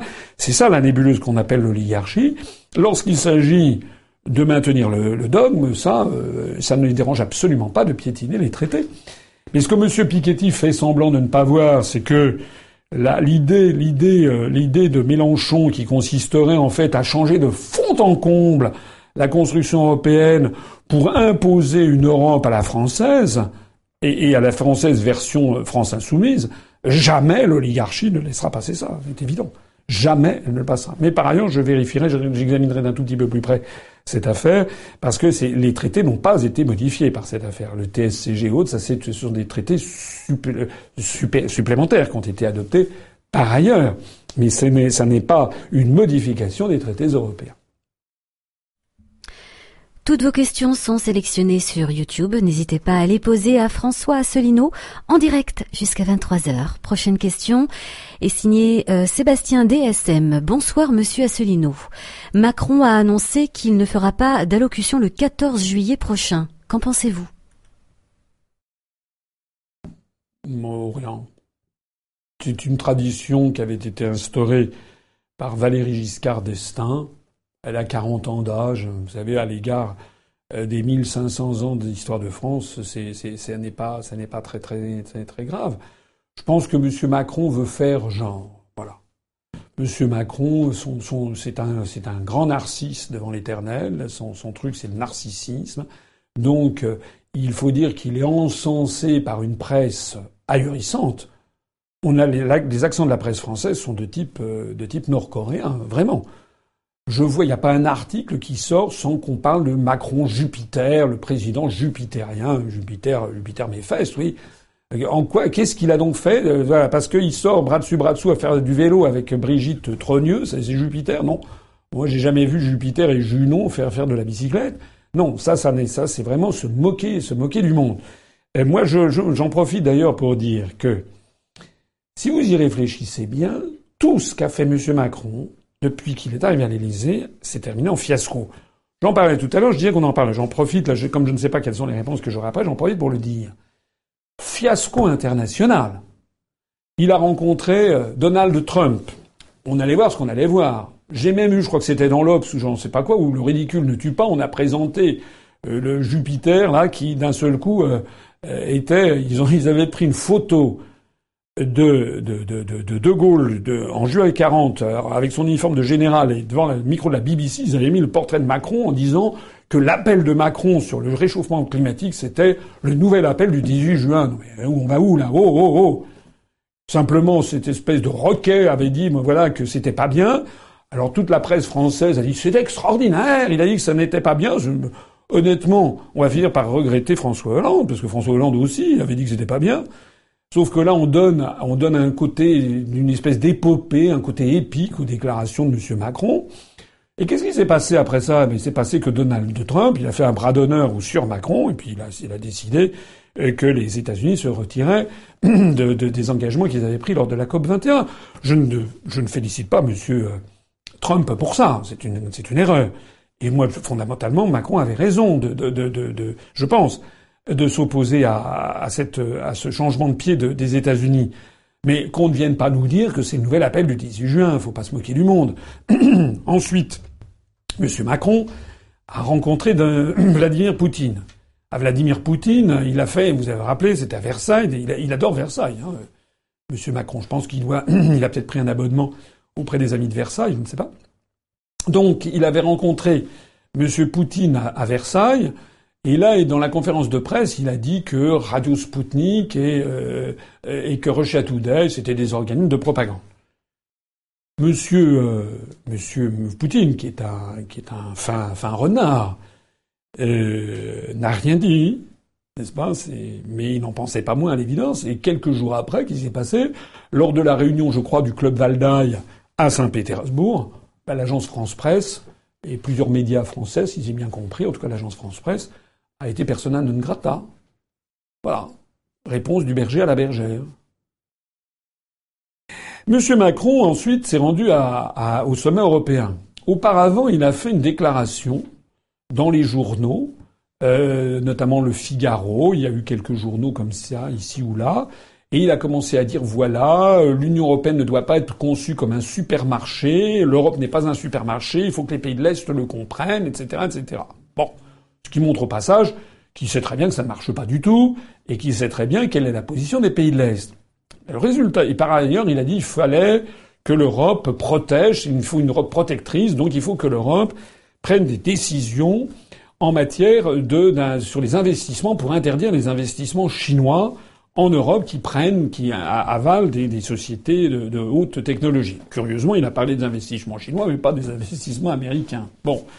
Et puis enfin, il a dit qu'il fallait de toute façon euh, un ministre de la zone euro pour avoir un budget qui est. La presse française aussitôt, c'était les trompettes de Jéricho, c'est fantastique, c'était quelque chose d'inimaginable. On n'avait jamais, on a entendu que ça depuis des décennies en fait, ces vœux pieux. Sauf qu'à partir du moment où M. Macron fronce le sourcil et dit ça, on a l'impression que c'est quelque chose d'extrêmement nouveau. Sinon, ça n'a strictement rien de nouveau. Il faut savoir et M. Macron s'est ramassé claque sur claque à ce sommet euh, européen. Premièrement, les Allemands ont fait savoir discrètement, parce qu'ils essaient de sauver la face de Macron, ont fait savoir que bon, il était hors de question, bien entendu, de mutualiser les dettes à l'intérieur de la zone euro. Les Allemands n'ont pas envie de se ramasser les dettes des Grecs, des Portugais, des Italiens, etc. Terminé. Que les Allemands étaient d'accord pour un ministre budget de la zone euro, mais justement, le ministre budget de la zone euro, ça serait bien entendu un Allemand. Bravo, Monsieur Macron. Deuxièmement, sur l'affaire de, comment dirais-je, l'interdiction des investissements chinois, il y a aussitôt un certain nombre de pays qui ont hurlé, à commencer par le Portugal et la Grèce, qui reçoivent pas mal d'investissements chinois, et en plus de ça, le Fonds monétaire international et la BCE leur disent il faut absolument que vous bradiez vos patrimoines pour euh, renflouer les caisses de l'État. Donc le Portugal, qui n'est pas de la gnognotte, et la Grèce non plus, euh, on dit qu'est-ce que c'est que ça? Il n'en est pas question, sans compter bien entendu les Néerlandais, les Luxembourgeois, qui étaient évidemment contre toute idée de remise en cause de l'article 63 en fait sur la libre circulation des mouvements de capitaux. Donc M. Macron eh ben, a pu aller, euh, n'a plus, n'a plus que constater son, échec. Et puis troisièmement, euh, s'agissant des pays de l'Est, alors là, il s'est ramassé une volée de bois vert. Il a fallu toute la propagande des médias français pour le cacher aux Français. Vous avez Viktor Orban, le Premier ministre euh, hongrois, qui a dit mais qu'il fallait que ce nouveau garçon, parce que c'est le surnom qu'il a, qu'il a, New Boy, nouveau garçon. Je suis pas sûr que ce soit forcément extrêmement flatteur. Hein. Ça fait un peu nouveau petit garçon, un peu le gamin, quoi. C'est exactement comme ça, en tout cas, que s'est exprimé le Premier ministre hongrois en disant mais il faut qu'il va falloir qu'il apprenne un peu comment ça se passe. Euh, on ne va pas euh, bouger à la baguette. En gros, c'était ça en substance. On va lui expliquer comment ça se passe, a dit le Premier ministre hongrois. Quant à la première ministre polonaise, elle a été, elle a été encore plus sévère en disant mais pourquoi M. Macron euh, est-il aussi agressif? Et, euh, a-t-il tant de haine à l'égard des pays de l'Est? De toute façon, il faut qu'ils comprennent que les pays de l'Est, ce sont des partenaires et qu'on n'a pas à la France. Au passage, d'ailleurs, M. Macron est tombé dans le piège euh, que je dénonce depuis des décès, depuis oui des décennies, en tout cas depuis plus d'une décennie, depuis que j'ai créé l'UPR, j'ai dit et je répète, je l'ai dit notamment dans ma conférence sur qui gouverne la France, que le coup du, couple franco-allemand, c'est un bobard, ça n'a jamais eu lieu, et en plus de ça, c'est un bobard qui a le don de mettre en colère les autres pays. Il faut les comprendre. Imaginez que vous soyez polonais, portugais, grec, italien, espagnol, letton, slovaque ou autre, ou tchèque, Qu'est-ce que vous penseriez si vous voyez une espèce de, de monsieur enfariné, euh, à peine frais et moulu d'une élection bidouillée en France, qui arrive comme ça et qui dit voilà, le couple franco-allemand va décider pour les autres Je dirais, écoutez, cher monsieur, allez vous habiller. Encore une fois, les élites françaises, semble-t-il, ont du mal avec la réalité. La réalité, c'est que la France n'est plus qu'un pays sur 28. Et sur 27 quand euh, le Royaume-Uni sera sorti. La France n'est plus qu'un pays sur 28. Que pour modifier les traités, n'en déplaise au, pseudo-argument de M. Piketty, il faut l'unanimité des États membres. Et que les autres pays n'ont aucune envie de considérer que la France est celle qui doit leur donner des directives avec l'Allemagne. D'autant plus que toutes les chancelleries savent bien que la France est elle-même sous l'autorité de l'Allemagne. Voilà. Et alors, a fortiori, lorsque ce sont des très grands pays qui ont, comme l'Espagne, comme l'Italie, le Royaume-Uni, ou des très grands pays qui, en plus, ont une très forte tradition d'indépendance nationale, je pense à la Pologne, la Pologne ou la République tchèque. Je rappelle que la République tchèque, d'ailleurs, notre dernier adhérent vient de République tchèque. La République tchèque, c'est celle qui est à l'origine, enfin, c'est pas la République tchèque à l'époque, bien sûr, mais euh, l'esprit tchèque est à l'origine de, de, de, la guerre de 30 ans, c'est 118, la défenestration de Prague. Je rappelle également que la Pologne, à deux reprises dans son histoire, a été partagée entre l'Allemagne et la Russie, et qui a un patriotisme polonais extrêmement exigeant. La Hongrie, c'est pareil. Donc il faut arrêter que M. Macron continue à dire à des pays comme ceux-là que c'est le couple franco-allemand qui décide. Donc fiasco sur toute la ligne. Ça, ce sont les fiascos en scène internationale. Mais les fiascos sur la scène intérieure, on ne les compte plus. Monsieur Macron, avec Monsieur Philippe, fait un premier gouvernement. Paraît-il qu'il allait sortir le dimanche. Rappelez-vous, ça a été reporté au mardi soir, parce que paraît-il qu'ils allaient vérifier si euh, les, les, ministres étaient blanc-bleu du point de vue des affaires. Résultat, ils nomment des gens. Vous avez vu la suite des événements. Sarnez, Bayrou, Madame Sylvie Goulard, qui ont été obligés de démissionner, et Richard Ferrand, qui a été exfiltré, à cause des casseroles qu'il avait au Basque. Au passage, j'en profite parce qu'on n'en a pas parlé, je crois, ici, pour rappeler que la première à avoir donné le, signal du, départ et qui a levé le camp, c'est quand même Madame Sylvie Goulard, ministre des Armées, euh, qui a été payée pendant près de trois ans, paraît-il, plus de 10 000 dollars par mois par un think tank américain, l'Institut Berggruen, derrière lequel c'est le Center for European, euh, je sais pas, Future ou je sais pas quoi, et derrière lequel il y a en fait Monsieur Delors, Monsieur Alaminck, etc. Donc en fait, l'oligarchie, voilà, américaine. Un institut américain qui a payé 10 000 dollars par mois à Madame Sylvie Goulard, qui empochait par ailleurs son salaire de député européen en même temps, et qui était là pour euh, euh, favoriser la construction européenne. L'Institut américain pour favoriser la construction européenne. Confirmation, encore une fois, de mes analyses sur le fait que la construction européenne n'est pas du tout là pour, pour faire contrepoids aux États-Unis, mais l'inverse. Ensuite, on a eu le gouvernement Philippe II, avec le problème de Madame Pénicaud dont je parlais tout à l'heure, mais aussi avec le premier couac gouvernemental, sur lequel je voudrais dire un mot quand même. Est-ce que vous vous rendez compte de la bêtise crasse quand même du nouveau ministre de l'Agriculture, M. Travers euh, On comprend que M. Hulot l'a eu de travers, si j'ose dire qui est la première déclaration qu'il prend, la, première chose, on a l'impression que la première décision qu'allait prendre le gouvernement, depuis que M. Macron est installé, c'est d'autoriser les néocotinoïdes, c'est-à-dire ces espèces de produits chimiques désastreux qui ont pour effet notamment de faire baisser dramatiquement les populations des abeilles. s'il n'y a plus d'abeilles dans le monde, c'est terminé. La vie sur Terre risque d'être entièrement détruite puisque les abeilles sont un agent de, pollinisation, pas polonisation, c'est pas c'est pas Natacha Polony, de pollinisation euh, qui est considérable. Bon, euh, vous avez vu aussitôt la réaction justifiée d'ailleurs de Nicolas Hulot. Donc ça a été encore un couac. Ça veut dire que M. Travers a, tout compris de travers. C'est quand même dingue que la toute première décision qui soit annoncée soit un couac de cette nature. Au passage d'ailleurs, s'agissant de M. Hulot, moi, il ne m'a pas échappé. J'ai fait la description du, nouveau gouvernement Philippe II l'autre jour. Moi, je n'ai pas oublié que M. Hulot a réussi à avoir, donc, erreur de ma part, auprès de lui trois secrétaires d'État, dont deux secrétaires d'État, qu'il a obtenus dans Philippe II, sans portefeuille, ça veut dire quoi? Ça veut dire que M. Hulot, mine de rien, il a bien compris comment ça se passe. Il a exigé d'avoir un ministère d'État. Il est quand même le numéro 2 du gouvernement par ordre protocolaire après Gérard Collomb et après le Premier ministre, bien entendu. Et maintenant, il a obtenu au passage d'avoir encore deux secrétaires d'État. Ça veut dire que dès qu'il demande quelque chose, à monsieur, euh, monsieur Guillaume et monsieur Macron, ils les ont à zéro, si je peux dire. C'est un petit peu vulgaire, mais ils sont obligés de passer sous les fourches codines de Nicolas Hulot. Parce que imaginez le pouvoir qu'a pris monsieur Nicolas Hulot en termes symboliques. C'est-à-dire que si demain Nicolas Hulot claque la porte en disant c'est un gouvernement de gens foutres, en fait il se fiche complètement des questions écologiques, euh, là ça sera le, ça la, ça la, bérésina complète du gouvernement. Donc on n'a pas fini d'entendre parler de ces histoires. En attendant, ben, c'est le moins qu'on puisse dire, c'est que ce quoi a fait quand même mauvais effet. Et puis pour le reste, eh ben, on reboucle sur ce que j'ai dit tout à l'heure.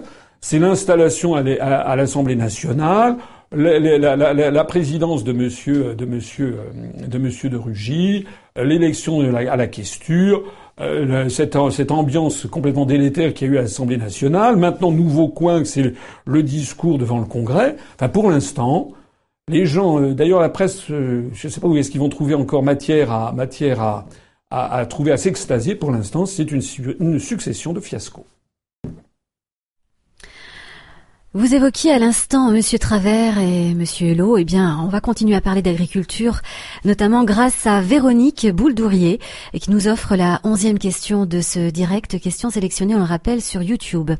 Que pensez-vous de la PAC? Pouvez-vous nous dire comment est géré l'argent de l'Europe pour soutenir l'agriculture française?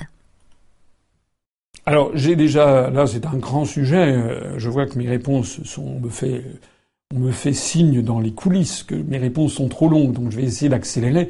Euh, je renvoie la, la question de l'internaute à tout ce qu'on a pu dire sur l'agriculture, et notamment euh, sur toute une série d'entretiens que j'ai eus, notamment depuis plusieurs, plusieurs années au Salon de l'agriculture ou autre. Je rappelle quand même qu'il n'y a pas d'argent de l'Europe. Ça n'existe pas. L'Europe donne de l'argent que l'Europe a reçu des pays. Donc lorsqu'on sera sorti de l'Union européenne, nous récupérerons l'argent que l'on verse à l'Union européenne. Et je rappelle que l'on verse en gros, bon an, mal an, 8 milliards d'euros de plus que nous récupérons. Donc on donne à peu près, mettons, 23 et on récupère 14 à peu près. Ça veut donc dire que lorsqu'on sera sorti de l'Union européenne, on ne donnera plus 23.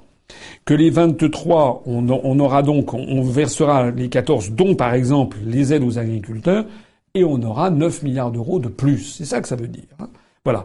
Donc nous, moi, ce que je, suis étant euh, arrière euh, petit-fils d'agriculteur et ayant, euh, moi, je suis vraiment très très préoccupé par ce qui se passe en France à tous les égards, mais en particulier en matière industrielle et en matière agricole.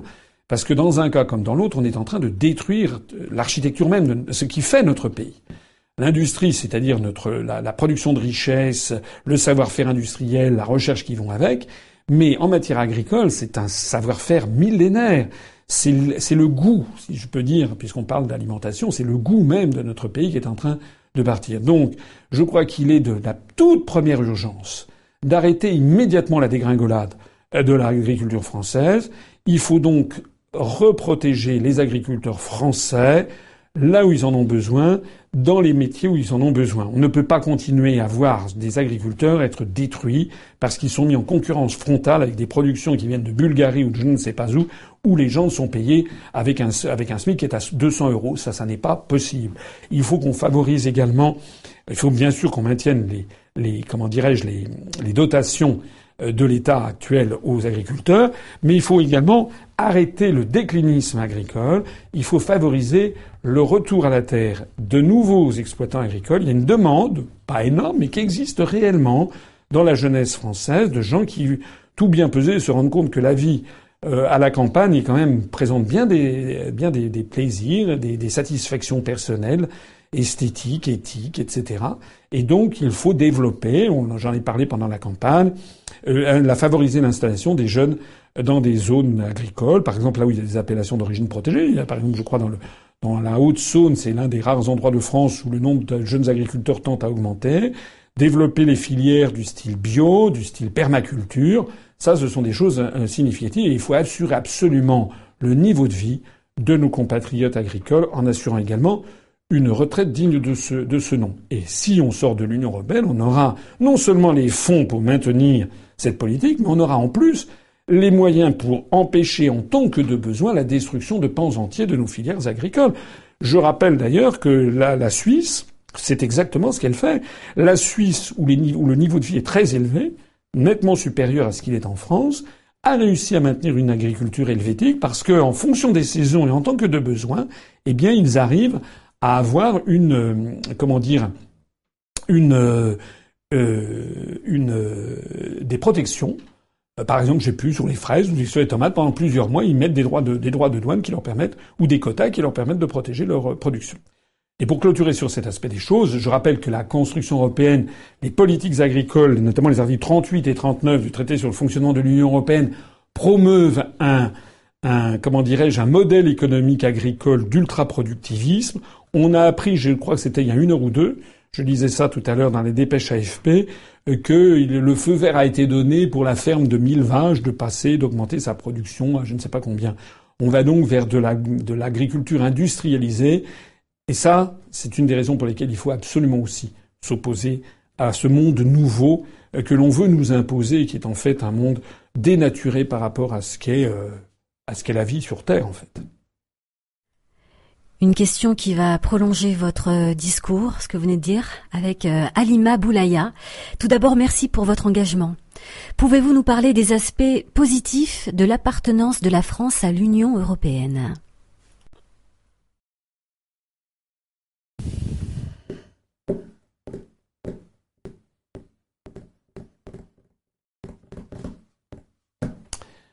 Honnêtement, franchement, je n'en vois pas beaucoup. Je vais essayer d'être très honnête. Moi, quand j'étais jeune, euh, enfin, je suis toujours jeune, mais quand j'étais jeune en âge, euh, c'est euh, à la fin des années 70. Euh, je rappelle, j'ai souvent rappelé, souvent dit que la première fois que j'avais voté de ma vie, c'était pour la liste centriste de l'UDF à l'époque aux élections européennes de 1979 pour le premier Parlement européen. Autant dire que j'étais très très très pro-européen. Pourquoi j'étais très pro-européen? Euh, c'est tout simplement parce que on m'avait dit, comme à tout le monde, que l'Europe c'était formidable. Bon, moi j'étais comme tout le monde, puis on me dit que tout le monde me dit que c'est formidable. je dis bah c'est formidable. Deuxièmement, que l'Europe c'était la paix. Moi je suis, euh, je ne veux pas. J'ai entendu parler par mes grands-parents des horreurs de la guerre, donc je ne voulais pas. moi je suis comme tout le monde. Je veux, je veux la paix. Euh, et puis on me disait que c'était euh, plus de croissance, plus d'emplois, l'ouverture sur le monde, etc., etc. Donc moi j'étais pour. Personne jamais ne m'avait expliqué ce qui se cachait derrière la construction européenne. Quelles étaient les forces agissantes. Personne ne m'avait expliqué, par exemple, et pourtant c'était dans les années, on était encore sous Giscard, c'était pas, mais personne ne m'avait expliqué. On tournait en dérision à l'époque, je me rappelle, des gens comme Marie-France Garot, Michel Debray, etc. Les gens, mais qui était traité comme je l'ai été moi-même pendant la campagne présidentielle. C'est-à-dire on disait ah oui mais ils veulent pas l'Europe, mais ce sont des vieux, des, des ringards, des nostalgiques, ils ont rien compris. On caricaturait Michel Debré, l'ancien premier ministre de, Charles de Gaulle, avec un, un, entonnoir sur la tête, etc. C'était vraiment, euh, mais on n'entrait jamais dans le vif du sujet. Alors moi, ce que je pense, c'est que effectivement, la construction européenne dans les années 50, 60, 70 pour un certain nombre de personnes dont j'étais à l'époque, a pu avoir comme intérêt l'idée de s'ouvrir sur le monde. Et moi, à l'ouverture sur le monde, je suis, euh, on ne peut pas faire plus ouvert sur le monde que moi.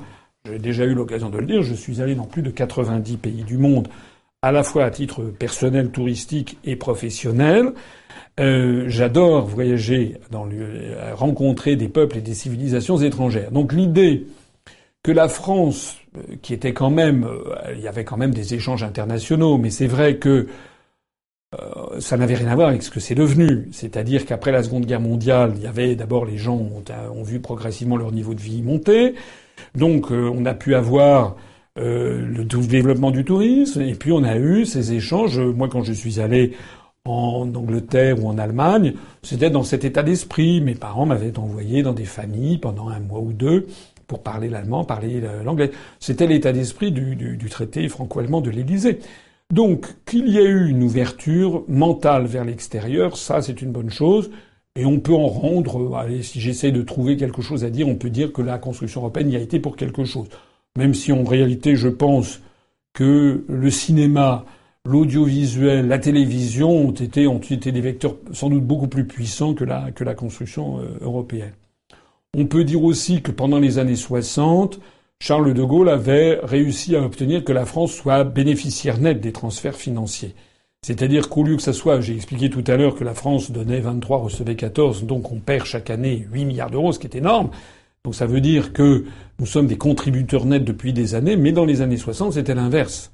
L'Allemagne, en fait, donnait beaucoup plus qu'elle ne recevait, et la France donnait moins qu'elle ne recevait.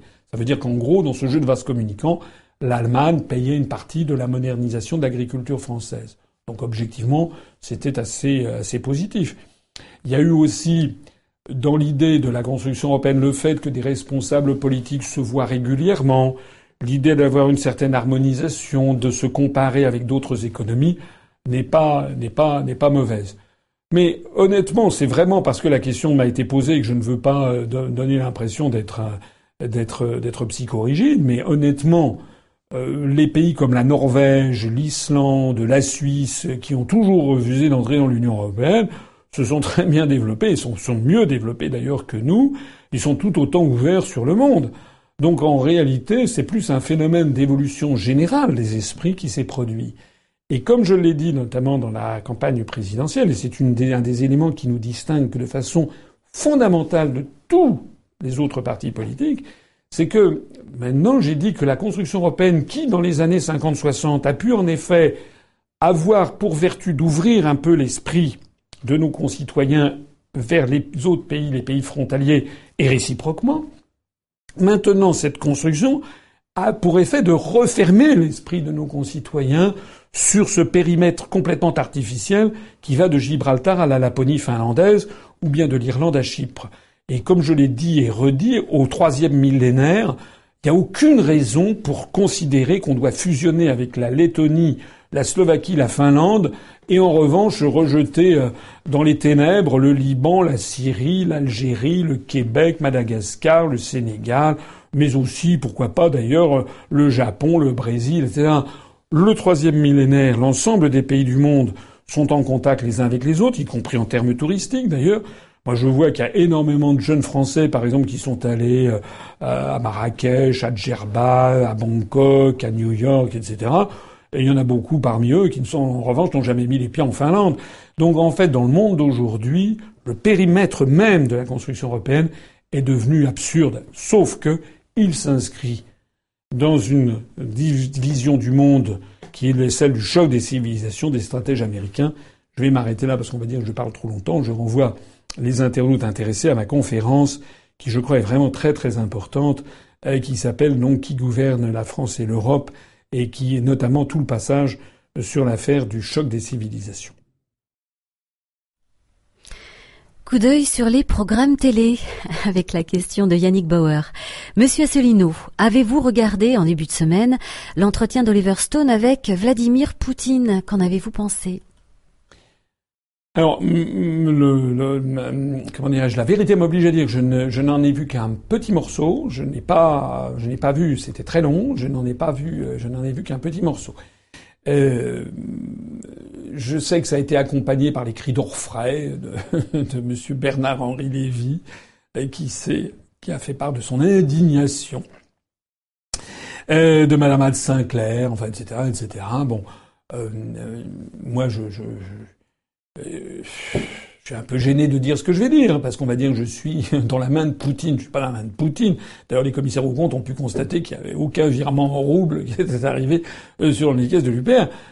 Nous ne sommes pas la Russie. Mais nous avons un intérêt géopolitique essentiel qui transcende les régimes politiques à ce que la France soit en bon terme avec la Russie. Et c'est pas moi qui le dis, c'était De Gaulle qui l'avait dit. À chaque fois que la France a été en bon terme avec la Russie, ça a été des grands moments de l'histoire de France. À chaque fois qu'on a été en mauvais terme, ça a été des mauvais moments. Il a dit ça à Perfit, dans le CT de Gaulle, euh, en vers 1966, au moment où il se rend justement en Union soviétique. De Gaulle n'était pas communiste, mais De Gaulle était intelligent et il avait compris que l'intérêt de la France était de faire alliance avec l'Union soviétique, parce que De Gaulle voyait loin il savait qu'un jour viendrait, il l'avait même dit à Perfit, où le communisme s'effondrerait et la puissance russe resterait. Voilà. Donc notre intérêt, c'est d'être en très bon terme avec la Russie. J'ajoute, s'agissant de Vladimir Poutine, que moi, lorsque j'écoute M. Poutine, dans l'extrait que j'ai vu, par exemple, mais je l'ai vu à d'autres moments sur d'autres émissions, j'ai personnellement euh, le sentiment d'avoir un, véritable, à un véritable homme d'État. quelqu'un qui est un joueur d'échecs, un champion de, judo, quelqu'un qui est un stratège, quelqu'un qui ne se met jamais en colère, quelqu'un qui avale des couleuvres. Euh, il, en a avalé tellement qu'il pourrait euh, ouvrir un muséum d'histoire naturelle. Euh, L'Occident lui a fait avaler couleuvre sur couleuvre sur couleuvre. il a toujours gardé son flegme, son sang-froid. Et c'est quand même un très très fin stratège. Et pour m'être rendu, moi, en Russie, donc à l'occasion du 70e anniversaire de la victoire sur le nazisme, c'est un véritable scandale qu'on ait été le seul mouvement politique à se rendre en, Russie et, en Crimée à l'occasion de, la victoire sur le nazisme. Euh, moi, j'ai pu constater, aussi bien à Moscou qu'en Crimée, euh, que euh, la Russie n'a plus rien à voir avec l'URSS. Ce que j'ai connu en sortant de l'ENA, j'étais allé passer trois semaines en Union soviétique avec des amis. Euh, ça n'a plus rien à voir. C'est un pays qui est en plein renouveau, qui a retrouvé la confiance en lui-même, la fierté en lui-même, etc. Alors que M. Poutine parfois ait des dérives autocratiques, c'est possible, c'est même probable, sans doute. D'ailleurs, euh, voilà, c'est une grande tradition euh, russe hein, d'autocratie. Mais moi, ce que je vois, c'est qu'en tout cas, je, suis absolument certain de ce que je dis. Lorsque je suis allé en Russie, j'affirme haut et fort que Vladimir Poutine était certainement beaucoup plus populaire chez les Russes que François Hollande ne l'était chez les Français. Voilà. Et j'ajoute que les médias en Russie, euh, il y avait plein de journaux qui passent leur temps à taper sur Poutine. Si vous regardez ce que la presse russe dit et écrit sur Vladimir Poutine et ce que la presse française dit et écrit sur Macron, bah, vous pourrez voir qu'en Russie, toute la presse tape sur Poutine, alors qu'en France, euh, bah, on en est là, hein. les fumigations, les, les actions de grâce devant Saint-Macron. Alors arrêtons cette histoire. Je ne dis pas encore une fois que je suis euh, euh, certainement que, que M. Poutine défend les intérêts de son pays, mais c'est normal. Le rôle d'un chef d'État, c'est de défendre les intérêts du peuple dont il est le, dont il est le, le mandataire, c'est tout. Voilà. Et il vous reste quelques jours, François Asselineau, pour voir le replay. Vous pouvez continuer à poser toutes vos questions en direct jusqu'à 23h à François Asselineau sur la plateforme vidéo YouTube. Profitez-en, c'est un moment privilégié.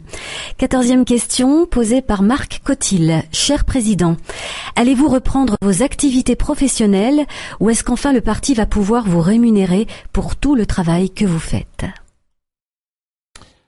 Alors, hum, merci pour la formulation de cette question, parce que j'ai vu sur Internet quelques personnes qui se donnent un genre en se scandalisant que j'ai évoqué dans un entretien d'actualité ou dans un direct récemment l'idée que je puisse être rémunéré par ce mouvement politique.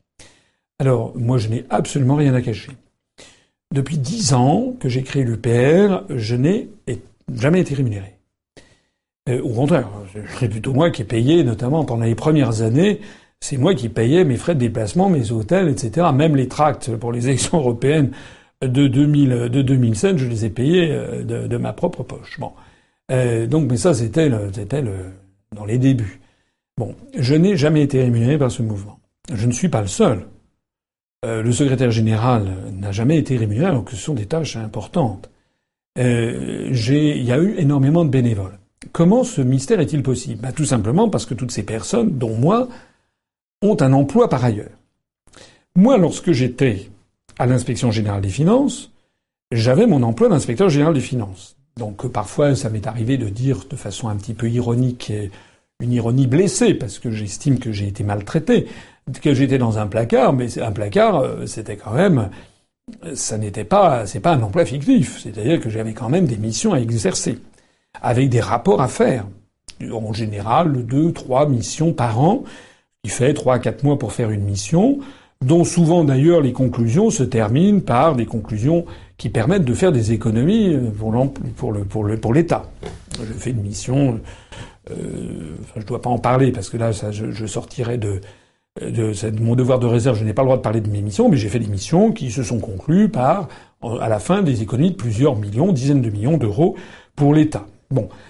Dans ce cadre-là, il est admis dans la haute fonction publique que l'on peut avoir des activités par ailleurs, caritatives, associatives ou pourquoi pas politiques.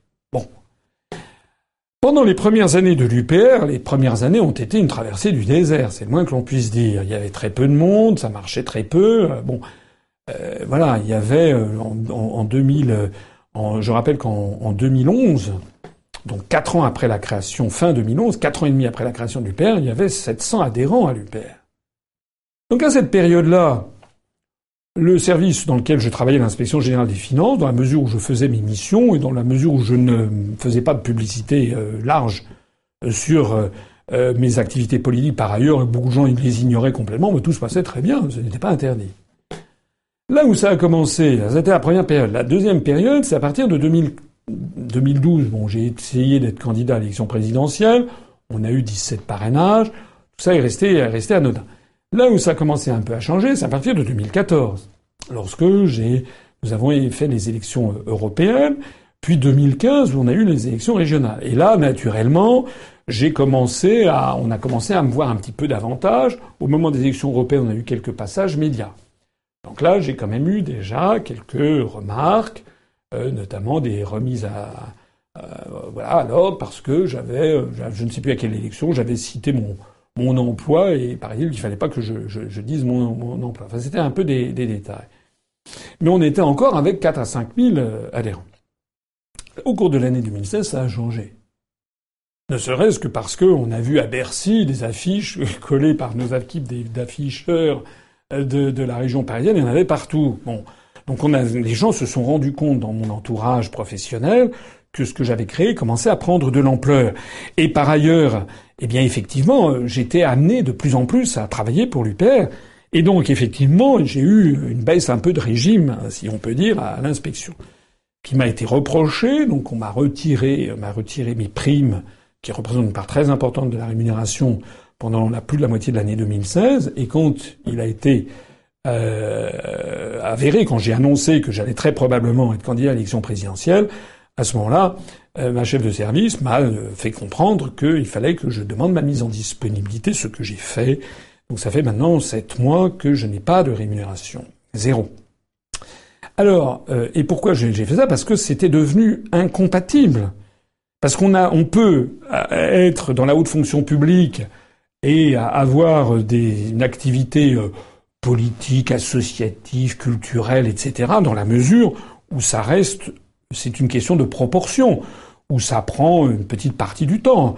Voilà, puisque c'est un peu une profession libérale, c'est comme des audits. Quand on est à l'inspection générale des finances, je vous dis, on a quatre mois pour faire une mission avec des collègues éventuellement d'autres départements ministériels. Donc on n'est pas là à pointer, on a des rendez-vous, on a des périodes de, de, de, séminaires, de réflexion, etc. Mais avec l'année 2016, il est apparu de plus en plus que ça devenait incompatible, que la, gestion de l'UPR me prenait de plus en plus de temps. Et à partir du moment où j'ai été un candidat à l'élection présidentielle, c'était impossible. D'où ma mise en disponibilité. Euh, ça ne va pas changer. Parce qu'entre-temps, je l'ai dit tout à l'heure et je le répète, on avait 14 200 adhérents, je crois, au 1er janvier. Euh, on en a 28 462 euh, au moment où je parle. Je remercie les sept personnes qui ont adhéré depuis le début de ce direct. J'invite d'autres à, adhérer maintenant. ça veut dire que nous avons deux fois plus d'adhérents. Ça veut dire qu'être président de l'UPR, c'est un truc à temps plein. Pareil pour le secrétaire général, c'est un truc à temps plein. Il se trouve que notre secrétaire général pendant trois ans a été Guillaume Serrano. Guillaume Serrano n'est pas fonctionnaire, mais il travaille dans une entreprise euh, privée. Et donc, euh, de façon bénévole, il a accepté, il a très bien fait euh, son métier de, secrétaire général, qui est très lourd. Il faut s'occuper de la comptabilité, de la gestion administrative, de la gestion, comment dirais-je, de superviser la gestion comptable et financière, les aspects juridiques, etc. Mais il est comme il est comme moi, c'est-à-dire qu'à un moment, il ne peut pas remettre en cause son gagne-pain. Donc Guillaume Serrano m'a fait savoir qu'il ne pourra pas continuer parce que maintenant c'est devenu énorme. Alors c'est dans ce contexte-là que j'ai dit qu'il faut, et je le maintiens, que trouver des moyens pour financer, euh, non seulement financer le président, le secrétaire général, également un certain nombre de personnes, parce que euh, parce que nous avons une structure trop importante.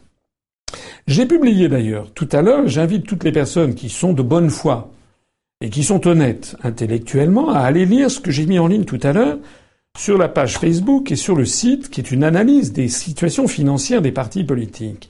Vous y verrez que le Parti socialiste annonce 42 800, je crois, adhérents et avaient embauché jusqu'à ces jours-ci, donc mais là ils sont dans une situation de faillite, ils avaient 130 permanents payés.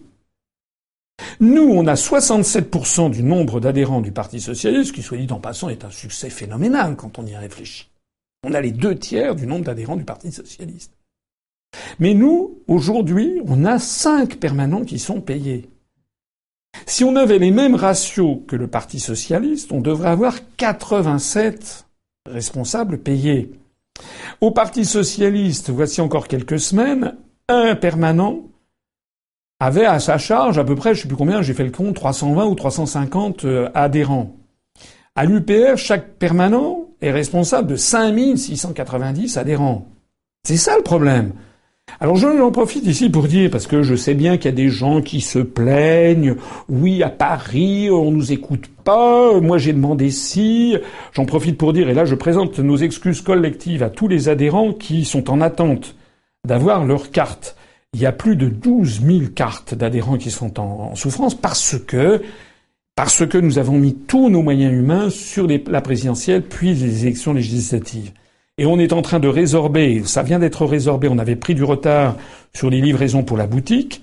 Je salue ici Arnaud Tempère qui a bien redressé l'affaire. On avait beaucoup de retard sur la boutique, donc normalement toutes les commandes ont été honorées.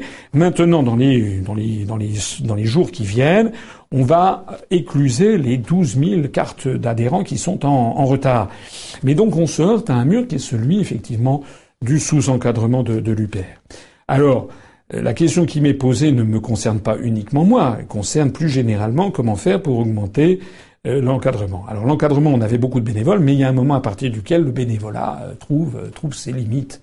Donc j'ai bien à l'esprit l'idée d'avoir d'embaucher éventuellement quelques personnes, d'y aller progressivement, d'augmenter aussi les rémunérations des, des, des personnes. Et moi, je suis désolé, ça veut dire des gens qui vont. Moi, personnellement, je suis désolé, mais je ne peux pas gagner uniquement le SMIC. Ça n'est pas possible. Ne serait-ce que parce que je me suis endetté auprès de la banque, ne serait-ce que parce que euh, j'ai euh, des, frais de, qui sont inhérents, euh, par exemple, à, toute une série d'engagements que j'ai eus. Donc voilà, c'est comme ça. Et je ne pense pas dire des choses énormes en disant, cela. Donc je suis en train d'étudier la possibilité d'avoir une rémunération de, de, la part de l'UPR qui sera très éloignée de celle que je recevais comme inspecteur général des finances, mais qui me serait quand même le minimum. J'ajoute en plus que ma ça n'est pas. J'ai vu deux trois messages fielleux. Il y a toujours des gens fielleux. Et moi, j'aime bien que les choses soient cartes sur table parce que je voudrais que les gens fielleux se rendent compte du scandale des critiques qu'ils ont faites. Il y a des gens qui, en semble-t-il, trouveraient tout à fait normal que je travaille gratis pro déo, comme d'autres. Au cours des cinq derniers mois, entre novembre et février, j'ai fait 52 conférences. Bon. Zéro je me suis endetté de 25 000 euros près de ma banque. C'est normal, ça? Il y a des gens qui ne savent peut-être pas que moi j'ai maintenant un problème de couverture sociale. Alors mettons les choses sur la table. J'ai un problème de couverture sociale. J'ai un problème aussi de retraite. Qui fait la cotisation retraite? Qui euh, paye ma cotisation retraite Ça fait six mois, sept mois maintenant que je ne fais plus ma cotisation retraite. Donc tout ça, ce sont des sujets effectivement qui sont des sujets très personnels, mais puisque les questions qui me sont posées ou certaines des critiques sont incisives et personnelles, moi, mon intérêt personnel, c'est de regagner l'inspection générale des finances. Voilà. Donc que ceux qui laissent entendre que mon intérêt personnel, ce serait d'être d'être rémunéré par le par le parti politique, alors je gagnerais moins, c'est une honte. Sauf que si je regarde l'inspection générale des finances, je ne pourrais plus matériellement assurer la présidence d'un mouvement de 28 000 adhérents. Alors je resterai sans doute président, euh, certainement, mais évidemment je serai amené, pour toute une série de raisons d'ailleurs, je serai amené à me consacrer à mon emploi d'inspecteur général des finances. Ça veut dire très concrètement bah, qu'il y aura plus de conférences ou très peu, que je ferai peut-être un entretien d'actualité une fois tous les six mois, et qu'il y aura une baisse considérable du, nombre d'articles, etc. Voilà. Je ne suis pas irremplaçable d'ailleurs, hein. je trouve que c'est tout à fait normal. Et d'ailleurs, on essaie de promouvoir des nouveaux talents à l'UPR, mais voilà la situation dans laquelle elle, elle est. Honnêtement, je ne suis pas certain que ce soit la meilleure chose à envisager que de me retrouver, pas seulement pour moi, mais pour le mouvement, dans cette situation. Voilà.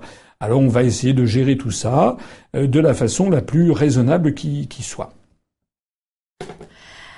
Avant-dernière question, il nous reste dix minutes. La loi travail est au cœur des préoccupations du moment et Tony aimerait revenir sur le CDI de projet annoncé par le gouvernement. Alors la question est la suivante. Est-ce la fin du contrat à durée indéterminée? Oui.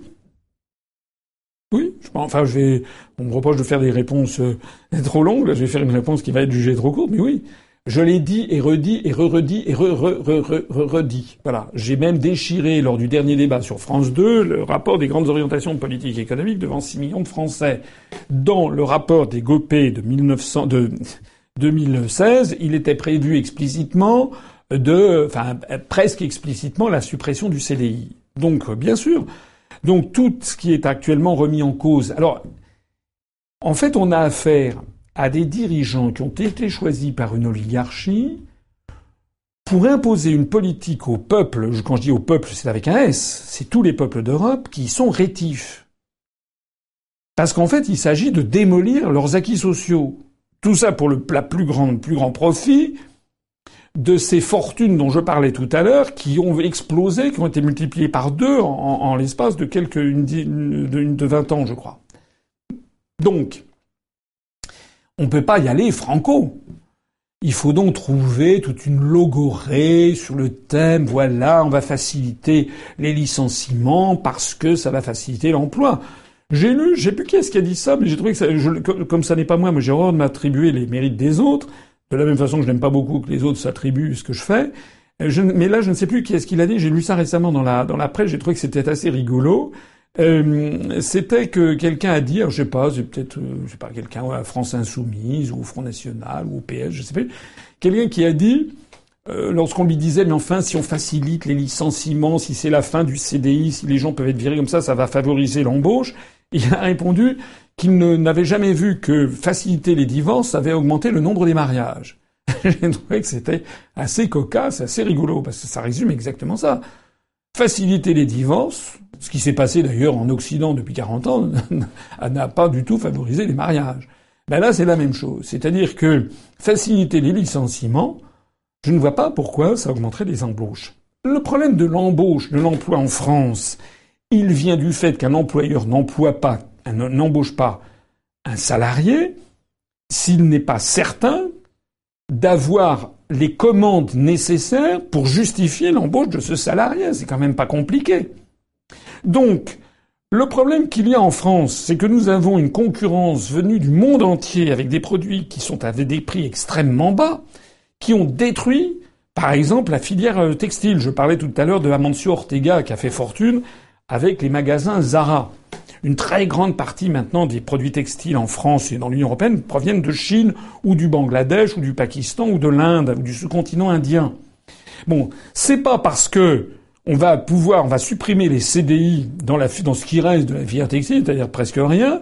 C'est pas ça qui va rendre plus compétitif l'industrie textile par rapport à celle du Bangladesh. C'est vraiment se moquer du monde que de, que de dire le contraire. De la même façon que euh, on a un, un euro qui est trop fort. Et actuellement, je l'ai dit, je crois tout à l'heure, l'euro est en train de remonter. On est passé à 1,14€ alors qu'il y a encore quelques semaines, on était à 1 euro égal 1,05 dollars, on est maintenant à 1 euro égal 1,14 dollars. Ça veut dire que les productions françaises sur les grands marchés internationaux où les cotations se font en dollars, les productions françaises sont maintenant, elles ont pris, elles vont bientôt avoir pris, euh, pas tout à fait encore, mais bien 7% en quelques semaines, rien que par l'effet du taux de change. Une réévaluation de 7%. Donc qu'est-ce que ça veut dire? Ça veut dire que les produits français, qui déjà beaucoup de produits français ne sont pas compétitifs parce que déjà l'euro à 1 euro à 1,05 était trop cher pour l'économie française, ça va être encore plus cher. Donc on peut s'attendre à une augmentation du chômage. Et ça n'est pas parce que l'on va avoir euh, des, des comment dirais-je démolir le droit du travail, des contrats de des, contrats de je plus d'objectifs ou de ou de projets là en fonction des projets ou bien des contrats euh, avec des des, des, des conventions collectives qui pourront être euh, entreprise par entreprise. Ça veut dire quoi en fait? Ça veut dire que ceux qui vont être les vrais pénalisés, ce sont les salariés des PME. Des toutes petites entreprises. Dans les très grands groupes, il y a encore un des syndicats qui pourront essayer de sauver les meubles, mais dans les toutes petites PME, les, salariés vont, être sous une pression considérable de la part de, de l'équipe dirigeante pour accepter des dérogations au droit du travail, des dérogations allant dans le mauvais sens pour les salariés, bien entendu. Et d'ailleurs, il y aura, s'il y a des référendums à l'intérieur des entreprises, qu'est-ce qui se passera Qu'est-ce qui va se passer dans des entreprises s'il y a des référendums et qu'il y a, mettons, 52% des salariés qui votent pour une démolition des acquis sociaux dans l'entreprise parce qu'ils se laissent influencer? Vous imaginez les relations qu'il va y avoir ensuite dans l'entreprise entre les 52% qui auront voté pour la remise en cause de ce truc-là et 48% qui auront dit non? Ça risque d'être des batailles rangées à l'intérieur des entreprises. Ça risque d'introduire un état d'esprit épouvantable. Mais le pire de tout ça, c'est que, en plus de ça, ça n'a aucun rapport avec le fait que l'euro est trop cher sur les marchés internationaux pour la compétitivité de l'économie française, et ça n'a aucun rapport, ça ne remédie en rien non plus au fait que la libre circulation des mouvements et des, des mouvements de capitaux et des, des marchandises rend de plus en plus de produits non compétitifs dans le champ de la, France. C'est tout. Voilà. C'est la raison pour laquelle j'ai fait une réponse un petit peu circonstancielle. Je vous prie de m'en excuser, mais enfin j'essaie toujours, euh, après tout, euh, si c'est trop long, ben, couper. Mais j'essaie quand même d'expliquer euh, sérieusement, j'essaie d'aller au fond des choses. Voilà. Oui, le CDI va être comme les, les, les comment dirais-je, le chômage. Tout ça, ce sont des attaques, mais c'est, j'ai déjà eu l'occasion de l'expliquer, c'est la technique du salami tranche par tranche. Ce que l'on ne pourrait pas obtenir en bloc, on l'a par tranche, et c'est le rôle de M. Macron que de faire ça. C'est pour ça que l'oligarchie l'a fait élire à l'issue d'une gigantesque opération de, de manipulation et de verrouillage médiatique. Ce direct avec François Asselineau touche à sa fin. Ce sera donc la dernière question. Merci à tous les internautes. Cette dernière question euh, portera sur les mouvements sociaux possibles à la rentrée. Mais avant de la découvrir, j'aimerais rappeler simplement un, rendez-vous gourmand organisé par l'équipe normande de l'UPR, euh, un barbecue qui aura lieu ce samedi 1er juillet à partir de 12h30 et jusqu'à 17h à Cormel-le-Royal en Seine-Maritime. Vous êtes pour le moment une trentaine à avoir confirmé votre présence. Ce sera l'occasion euh, d'échanger avec le président puisque François Asselineau euh, sera présent, donc dans une ambiance conviviale. L'occasion aussi de vérifier s'il a un bon coup de fourchette. Mais revenons à notre question. Elle est posée par Agi Vagan. Bonsoir, monsieur Asselineau. Pensez-vous que l'UPR s'impliquera dans les mouvements sociaux à la rentrée pour dénoncer la mainmise européenne sur la politique française et promouvoir l'article 50? Alors, euh, alors effectivement, oui, je, rebondis sur ce qui vient d'être dit par Marlène. Euh, je ne suis pas sûr que dans un barbecue, euh, on utilise toujours des fourchettes. On peut aussi manger avec les, mains dans des dans des sandwichs. En attendant, effectivement, moi je serai donc samedi à midi. Allez sur le site de l'UPR ou sur le site de UPR 14, ça se c'est tout près de, de, Caen. Pour ceux que ça intéresse, je crois qu'il y a même plus de oui, de 30, 35 personnes. Et donc j'y serai, on discutera à la bonne franquette avec euh, les adhérents, les militants, les sympathisants sont bienvenus. Il y a une participation aux frais qui est de 1500 euros simplement. Voilà. Bon, je plaisante, je plaisante. Euh, c'est, pour vous réveiller, c'est de 10 euros, 10 euros par personne de participation aux frais euh, pour tout simplement bah, la nourriture et les, boissons. Alors, pour répondre à, la, à la, la question qui vient d'être posée, euh, euh, oui, je pense qu'il faudrait que, que, que l'UPR puisse y, participer. Euh, ça serait bien. Simplement, ce que je voudrais dire, puisque moi je mets toujours les choses sur la table, c'est qu'il m'est arrivé, dans un passé pas trop lointain, disons il y a un an ou deux, d'avoir j'avais eu la volonté de me rendre sur des sinistres industriels, notamment, je crois, à Gondange, Hayange, en Moselle, etc. Et euh, à chaque fois que j'ai eu la velléité de vouloir m'y rendre sur place pour aller rencontrer les salariés et qui étaient victimes de, en fait, bah, de l'application des traités européens, on m'a fait comprendre, du moins on a fait comprendre à notre délégué local, excusez-moi, que les syndicats jugeaient que ma présence n'y était pas bienvenue. Voilà. C'est aussi simple que ça. Donc moi, je veux bien participer, demander à ce que les membres de l'UPR participent à ces mouvements sociaux, à des manifestations. Je n'y verrai que des avantages. D'autant plus que j'estime que nous avons tout à fait notre place. Mais il se trouve qu'il y a certains syndicats qui considèrent que c'est eux qui doivent avoir, et derrière les syndicats, les partis politiques qui vont derrière, en particulier France Insoumise, qui euh, est derrière la CGT, et qui considèrent qu'ils auraient un petit peu le monopole de, de, de ce genre de revendications.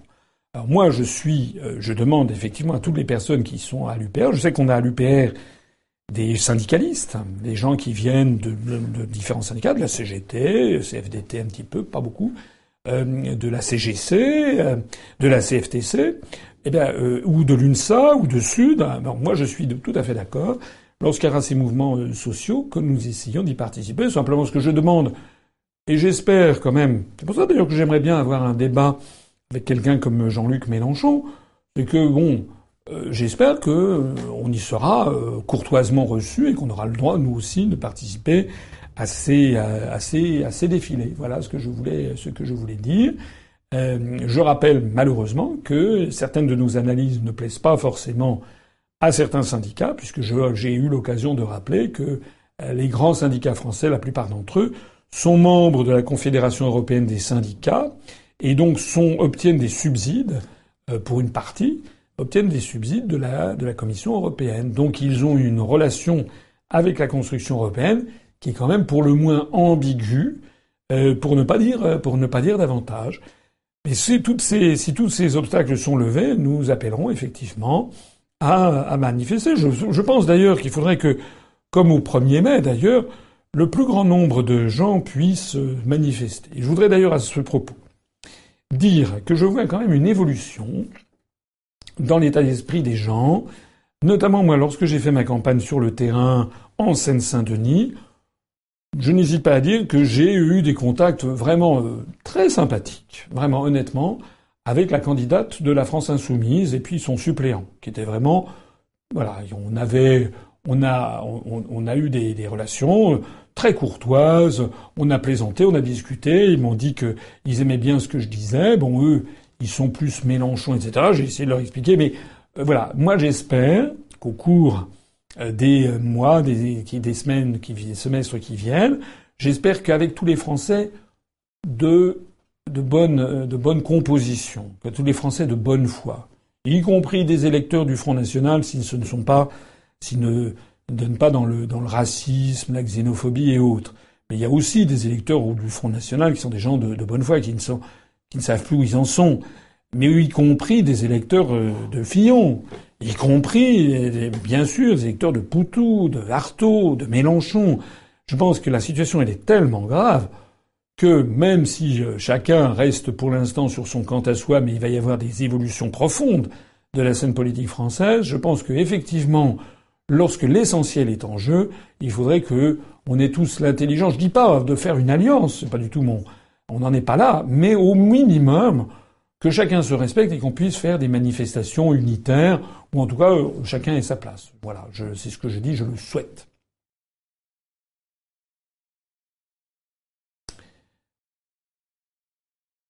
Alors c'est peut-être le moment de conclure, si je comprends bien, puisque nous sommes arrivés au bout des, deux heures de, de, conférence. Il y a eu, nous en sommes à 28 463 euh, adhérent. Le dernier euh, adhérent pour l'instant qui s'est fait connaître euh, vient de la Gironde. Donc on a eu huit adhésions au cours de ce direct. C'est moins que les rythmes auxquels on a été habitué depuis plusieurs mois, mais c'est quand même bien naturel dans la mesure où maintenant on est bientôt au mois de juillet. Je ne vais pas embrayer sur autre chose. Je voudrais vous dire que je vais profiter certainement de ces vacances pour essayer d'avancer. Vous allez rire, mais d'essayer d'avancer euh, la rédaction du livre que je dois euh, sortir ou des livres que je dois sortir parce que euh, d'ailleurs voilà j'espère que c'est en faisant ces ouvrages ça me, me, permettra de, de, gagner un petit peu d'argent parce que je suis honnêtement perclus de perclus de dettes.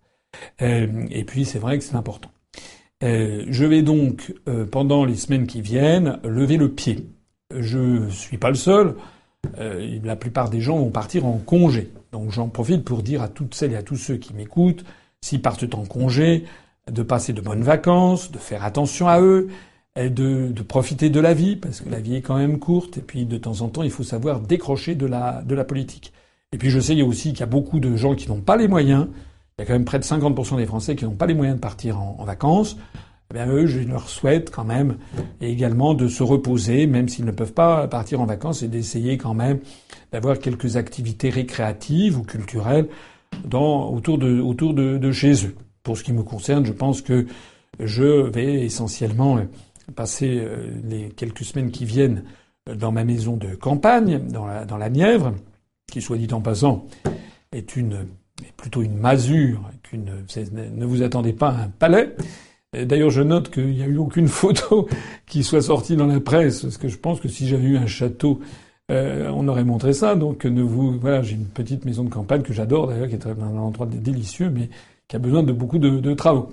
Euh, peut-être, alors ça je vais voir, peut-être que je ferai quand même un déplacement. J'avais prévu d'aller en Nouvelle-Calédonie. Je ne vais pas le faire parce que d'ailleurs notre représentant sur place n'est pas là au mois de juillet. Euh, enfin, il est là au mois de juillet, mais n'est pas, là ensuite en, à partir de la, mi-juillet jusqu'à la fin août. Et peut-être que j'irai en Nouvelle-Calédonie l'année prochaine dans la perspective de, référendum dont je parlais tout à l'heure. Il y a en suspens peut-être éventuellement un déplacement en Polynésie pour aller voir nos équipes, parce qu'on a quand même beaucoup d'adhérents qui sont en, Polynésie. Enfin, le, tarif d'avion aller-retour est quand même cher, et puis, euh, euh, et puis il, faut quand même aussi que j'écrive cet ouvrage. Donc, mais peut-être que j'irai, je, je, ne sais pas. En attendant, je pense que l'essentiel va être consacré à ça. Euh, naturellement, je vais essayer de prendre un petit peu de champ par rapport à, également à notre site et à Internet. Je vais essayer de demander à certains de nos responsables de faire des publications Anne Limoges, par exemple, notre responsable en matière d'enseignement et d'éducation, m'a fait passer un long document qu'on va bientôt publier, euh, une réflexion sur, la, sur les questions d'éducation. On a publié il y a quelques jours euh, un document qui était très intéressant sur l'OTAN qui avait été fait par l'un de nos adhérents qui écrit sous le pseudonyme euh, d'Antoine Cartago, c'était de la géopolitique. On va essayer d'avoir au cours des semaines qui viennent des contributions de quelques-uns de nos, de, nos, de nos adhérents.